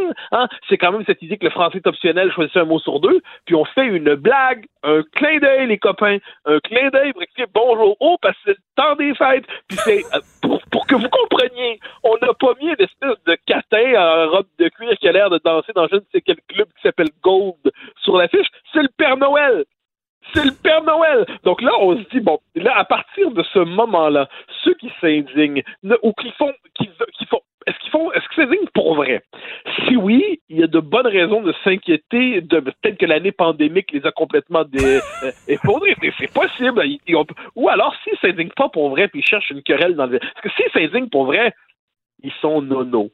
Non, non. Écoute, ma blonde, ma blonde, Sophie, me faisait, me rappelait que dans Blanche-Neige, les sept nains, les nains, dans la version anglaise, ils chantent hi-ho, hi-ho.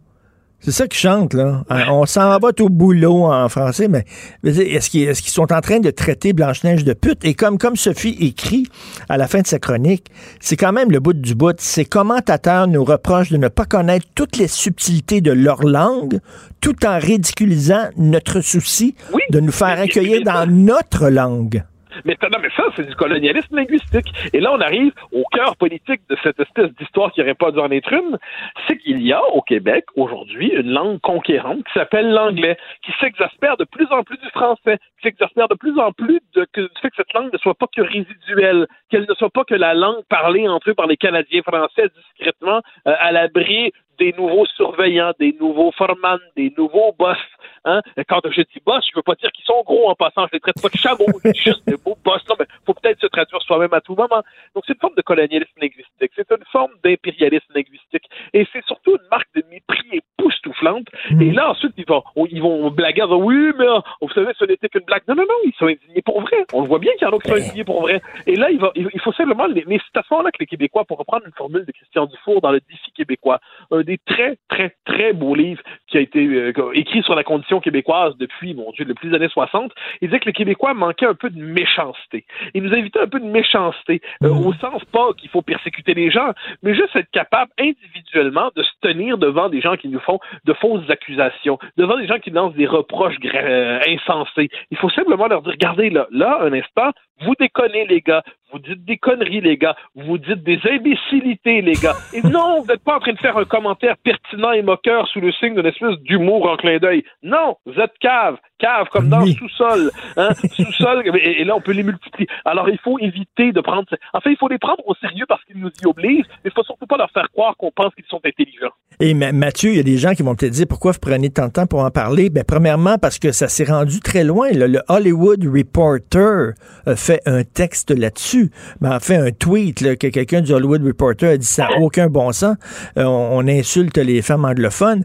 Et deuxièmement, parce que cette anecdote-là, euh, n'est pas justement anecdotique. Je pense qu'elle est très représentative de l'année 2020, c'est-à-dire qu'on s'indigne pour des niaiseries.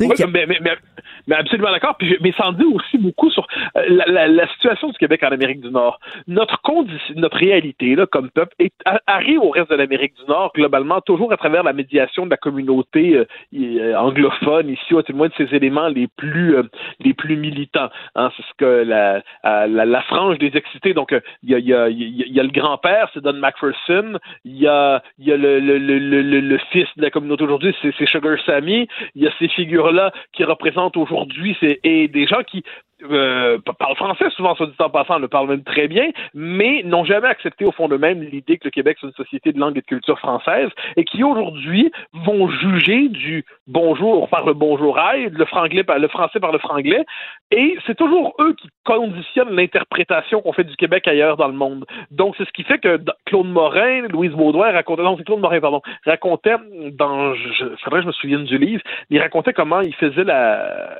il expliquait le, le Québec quelque part aux États-Unis dans les fin des années 70. Puis on me demandait s'il y avait vraiment une police linguistique ici qui surveillait les conversations, qui distribuait des contraventions aux gens qui parlaient anglais dans la rue. On a l'impression d'être dans le quatrième Reich de RBO. hein. Ben oui. Euh, et donc là, on est dans cette espèce de... Ça, c'est une blague. Pour ceux qui ne le sauraient pas, c'est une blague RBO. Hein, le RBO, c'était de l'humour. Alors, quoi qu'il en soit, on est dans cette espèce de, de traduction de nous-mêmes permanente et on est juste... Ce qui fait qu'à l'extérieur du Québec, eh bien, nous n'apparaissons plus qu'à travers l'indignation de ceux pour qui notre existence fait problème. Exactement. Et euh, certainement, toi, t'a- t'aimes beaucoup le cinéma comme moi. Tu as certainement vu lorsque tu étais jeune le film Free Willy. Free Willy sur une Oui, baleine. oui, oui, oui. Bon, une baleine. Alors, c'est sorti en Angleterre, ce film-là. Willy en Angleterre, c'est une bisoune. Free Willy, ça veut dire monte ta bisoune. Est-ce qu'on a dû changer le titre du film parce que ça importunait les Anglais? Le, le film s'appelait Free Willy. Ça, ça s'appelait pas Monte ta. Oui, mais c'est que c'est à ce moment-là qu'on on- on rentre dans l'univers primaire, premier degré, un peu imbécile, qui domine aujourd'hui. Ça, c'est aussi c'est l'avantage de l'indignation aujourd'hui. On se retrouve devant, globalement, soyons honnêtes, des incultes, des incultes qui n'ont de culture que leur indignation alimentée par leur le, fait qu'ils visionnent des trucs sur Twitter, sur Instagram. Là, ils ont besoin d'une petite dose d'indignation. Oh, amazing! Et là, amazing comment? Amazing parce que là, c'était la querelle du jour. Et là, on les prend au sérieux parce qu'on dit ils sont en train de créer une nouvelle normalité. Ils sont en train de créer un monde alternatif et de nous obliger à y exister. Ils sont en train de conditionner notre rapport sur nous-mêmes. Va-tu falloir désormais que quand on va dire oh en français, bonjour oh, la blague du bloc, quand on va faire ça, est-ce qu'il va se surveiller? Oh là là, là, là, j'ai peut-être été trop loin. Est-ce que j'ai, commis des propos antiféministes en disant ça? Aïe, aïe, aïe, aïe, aïe. Donc là, on est dans un espèce d'univers délirant. On aimerait poliment dire à ces gens-là, prends ton gaz égal, mon garçon, prends ton gaz égal. On pourrait aussi leur dire de, de, de simplement réfléchir un instant, mais j'ai l'impression que l'on serait trop exigeant. Alors, je demande euh, un cadeau de Noël au Père Noël. J'aimerais te voir débattre là-dessus à la joute avec Thomas Mulcair. Ce serait, ce serait eh ben, j- j'espère t'offrir ce cadeau et lui offrir aussi en même temps. Merci, bonne journée, Mathieu Côté. Salut. Bonne journée, bye bye.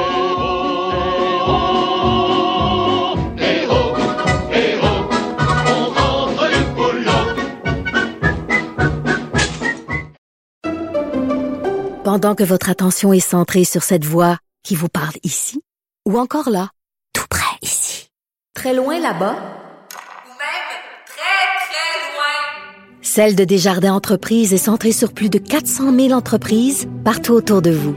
Depuis plus de 120 ans, nos équipes dédiées accompagnent les entrepreneurs d'ici à chaque étape pour qu'ils puissent rester centrés sur ce qui compte, la croissance de leur entreprise. C'est vrai qu'on aime autant qu'on déteste, Martineau, C'est sûrement l'animateur le plus aimé au Québec. Vous écoutez Martineau. Cube Radio. Anne-Marie, une auditrice fidèle, m'a écrit, elle dit que l'amie de sa sœur, elle est hongroise ou roumaine, elle sait pas trop, et pizza dans sa langue veut dire vagin. Donc, lorsqu'elle est arrivée au Canada et qu'elle a vu les pizzerias, elle pensait que c'était des bordels. Oh, oh. Donc, il faut faire- Vous trouvez qu'il y en avait beaucoup? Comme ho! Surtout les doubles, euh, les pizza pizza. Double pizza, Ouais. double vagin. Oui. Écoute, c'est l'ami Vincent Dessureau. Alors, euh, rien sur les cannibales et la porno, Non, mais quand non. même, mon troisième sujet préféré, Arruda. Oui, parce que je, je reviens sur ton texte de ce matin qui fait référence à la à l'article de, de Radio-Canada hier, qui est très intéressant sur euh, tout le, je dirais, le timeline, là. alors le- chronologie. la chronologie ouais, de- du docteur Arruda, des masques et de la pandémie. Et moi, c'est ce qui me chicote depuis longtemps là, par rapport au docteur Arruda. Dans ma tête, l'inaction, il y avait eu le voyage là, qui avait fait beaucoup parler, mais l'inaction sur l'équipement, c'était dans ma tête centrale. Et lors, lors de sa comparution euh, devant les, euh, entre autres, l'opposition, là, euh, il y, a- il y a quelques jours, moi, c'était pas le dossier des restaurants qui me scandalisait. là. Je trouvais même que ça avait volé la pôle à ce qui était la vraie nouvelle, c'est-à-dire que euh, de, M. Arruda savait pas là, s'il avait recommandé euh, Oui. avant le mois de mars des masques ou pas. Pas de souvenirs. Bon, ça, ça on s'entend. Dans l'urgence, si t'es directeur national de la santé publique, tu te souviens du moment où tu prends le téléphone puis tu dis au premier ministre, là, on a un problème, il faut aller vérifier nos stocks de masques. C'est ça, ils ont demandé quand est-ce que vous avez appelé justement les autorités pour dire il faut augmenter nos stocks de masques? Il s'en souvenait pas. Tu disais, attends une minute, tu t'en souviens pas. Et au moins, juste un- une vérification là, de les stocks. Tu ah, il y, a une- il y a une épidémie en Chine bien installée. Est-ce que quand tu mets ton, ton, ton gant de nitrile, est-ce qu'il te passe à travers la main là, parce qu'il est trop sec puis il date des années soit- 90? Euh, donc, ça, ça m'apparaît la base. Mais je suis allé parce que je me suis souvenu pendant la commission parlementaire, j'ai dit, Hey, moi, j'en ai acheté des. Je m'étais acheté une petite boîte de masques, une petite boîte de gants en début de pandémie, euh, sachant pas au moment où on, dis- on, on- disait aux gens de pas le faire, on parlait pas de ça du tout. Mais je, je me, sou- me souvenais pas de la date. Je suis allé voir Richard dans mes transactions. euh, à quelle date j'avais acheté des masques et Ah, des gants. Pour très voir un peu, parce que je me dis, bon, j'étais assez concerné à ce moment-là pour dire, ben, on, il y a une, il y a une épidémie en Et Chine. te comparer ça à la chronologie du docteur Arruda. Oui. Et tu sais-tu, quand j'ai acheté, moi, des masques, un, je- bon, qui parlait de ça avec euh, Mario à tous les soirs dans l'émission, mais pour te montrer quand même qu'on parlait beaucoup de la pandémie, j'ai acheté ça le 24 janvier.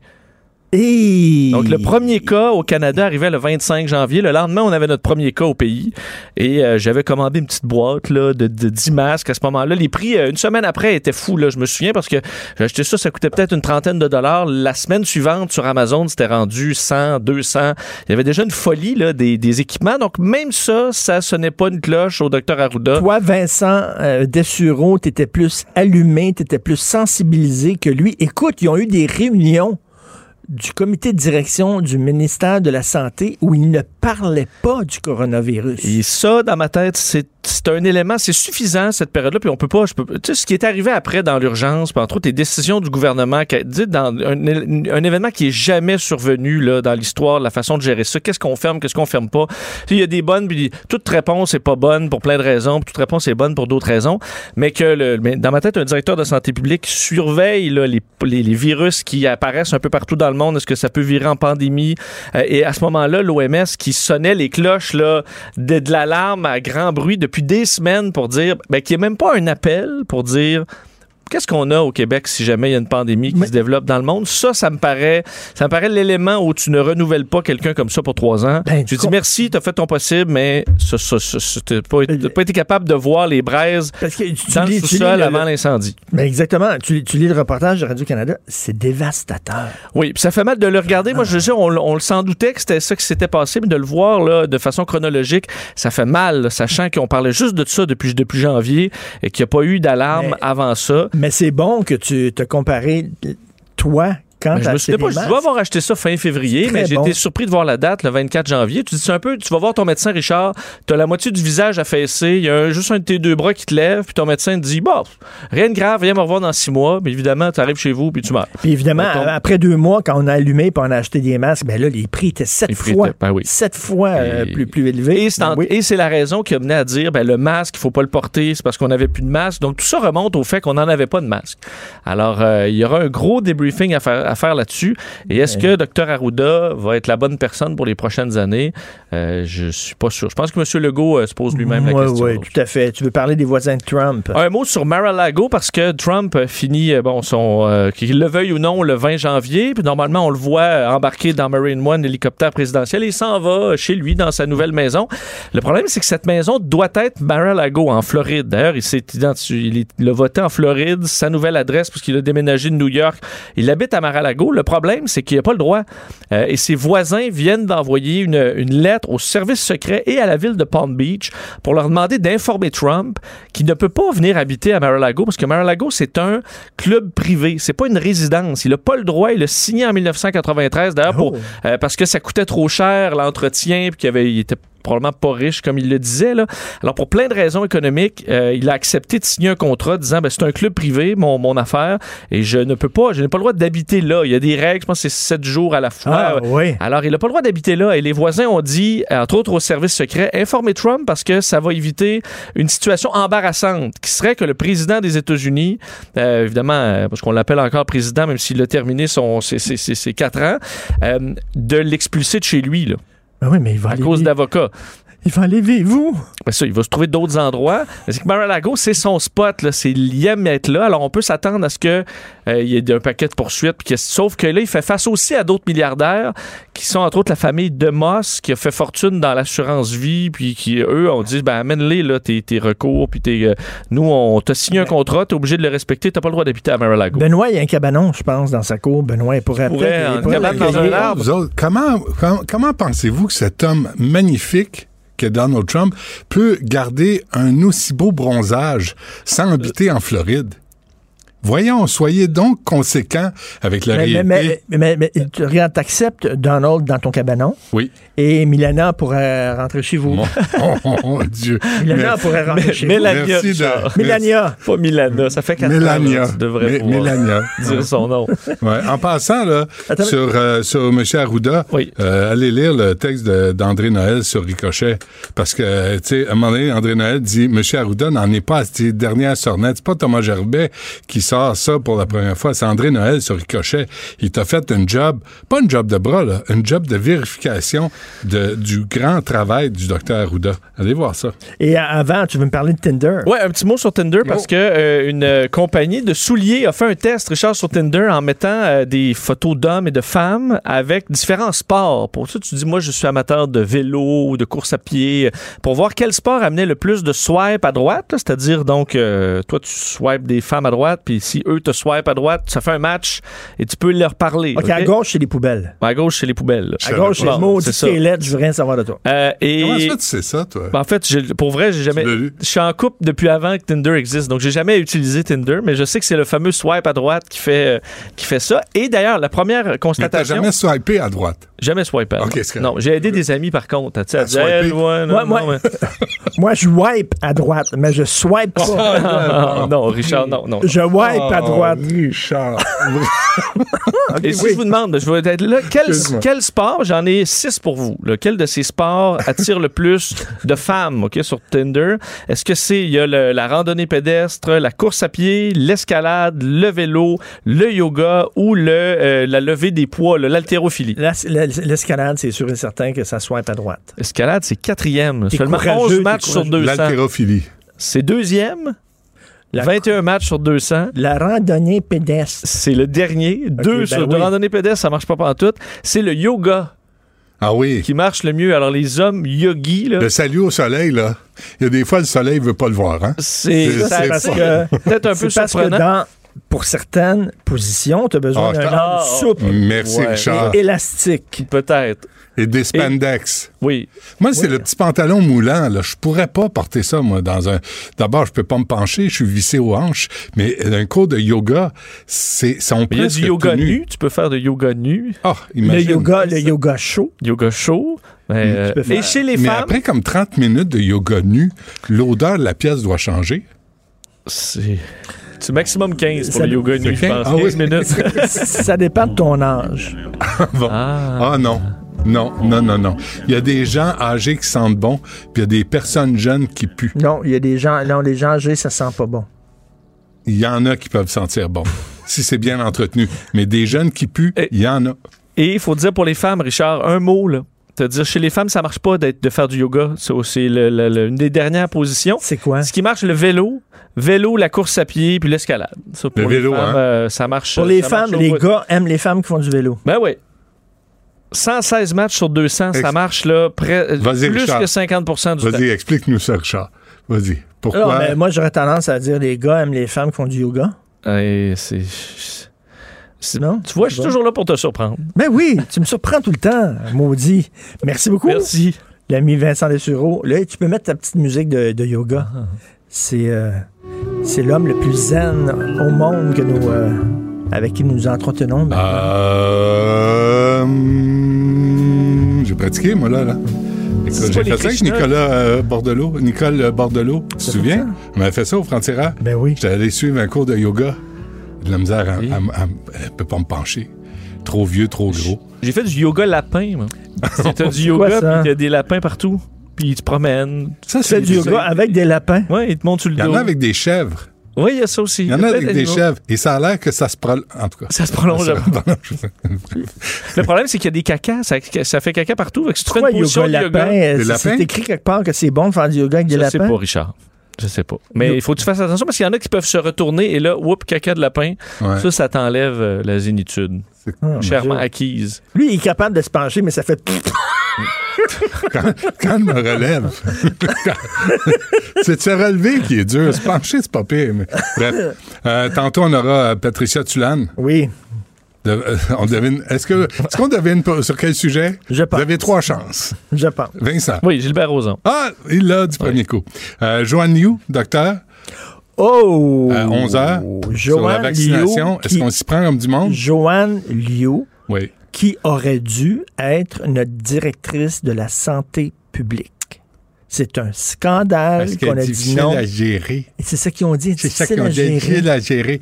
Le nombre de gens difficiles à gérer par des cabochons qui sont pas capables de gérer les gens, ça, c'est un autre problème. Hein? Moi, Toi, t'es difficile à gérer. Ah, t'as un job ça. ici. T'as Hein? un job. T'es difficile à difficile gérer. à gérer. Va voir les boss. C'est une réputation, à un moment donné, que deux, trois mouches à marde entretiennent. Et là, tout à coup, ça devient vrai. C'est de même les rumeurs pis la bullshit. C'est comme ça que ça se crée. Le docteur Joanne Liu, on dit qu'elle est difficile à gérer. Où en est la preuve? Qui a dit ça? Dans quel contexte? Ben, En tout cas, bref, on lui parle à 11 heures. Et à midi, ministre Roberge, ministre de l'Éducation, il y a quelques sujets à aborder. Et c'est, vous savez qu'aujourd'hui, c'est la dernière journée, ton mot préféré, Richard, en présentiel à l'école. Ça se finit aujourd'hui, l'école. Ah. Oui. Après, ça va être euh, à l'écran, puis à la TV, puis à Télé-Québec. Ça a l'air d'être une bonne émission? Ben, je te dirais comme d'habitude.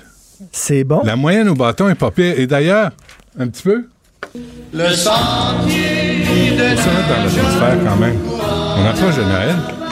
Puis là, c'est comme si on, on fait, on fait pas jouer de musique de Noël. Je trouve qu'on est out, là. Cette année, il n'y a pas de Noël, il n'y a pas rien. Ça met de la joie dans ton cœur, la musique de Noël? Beaucoup.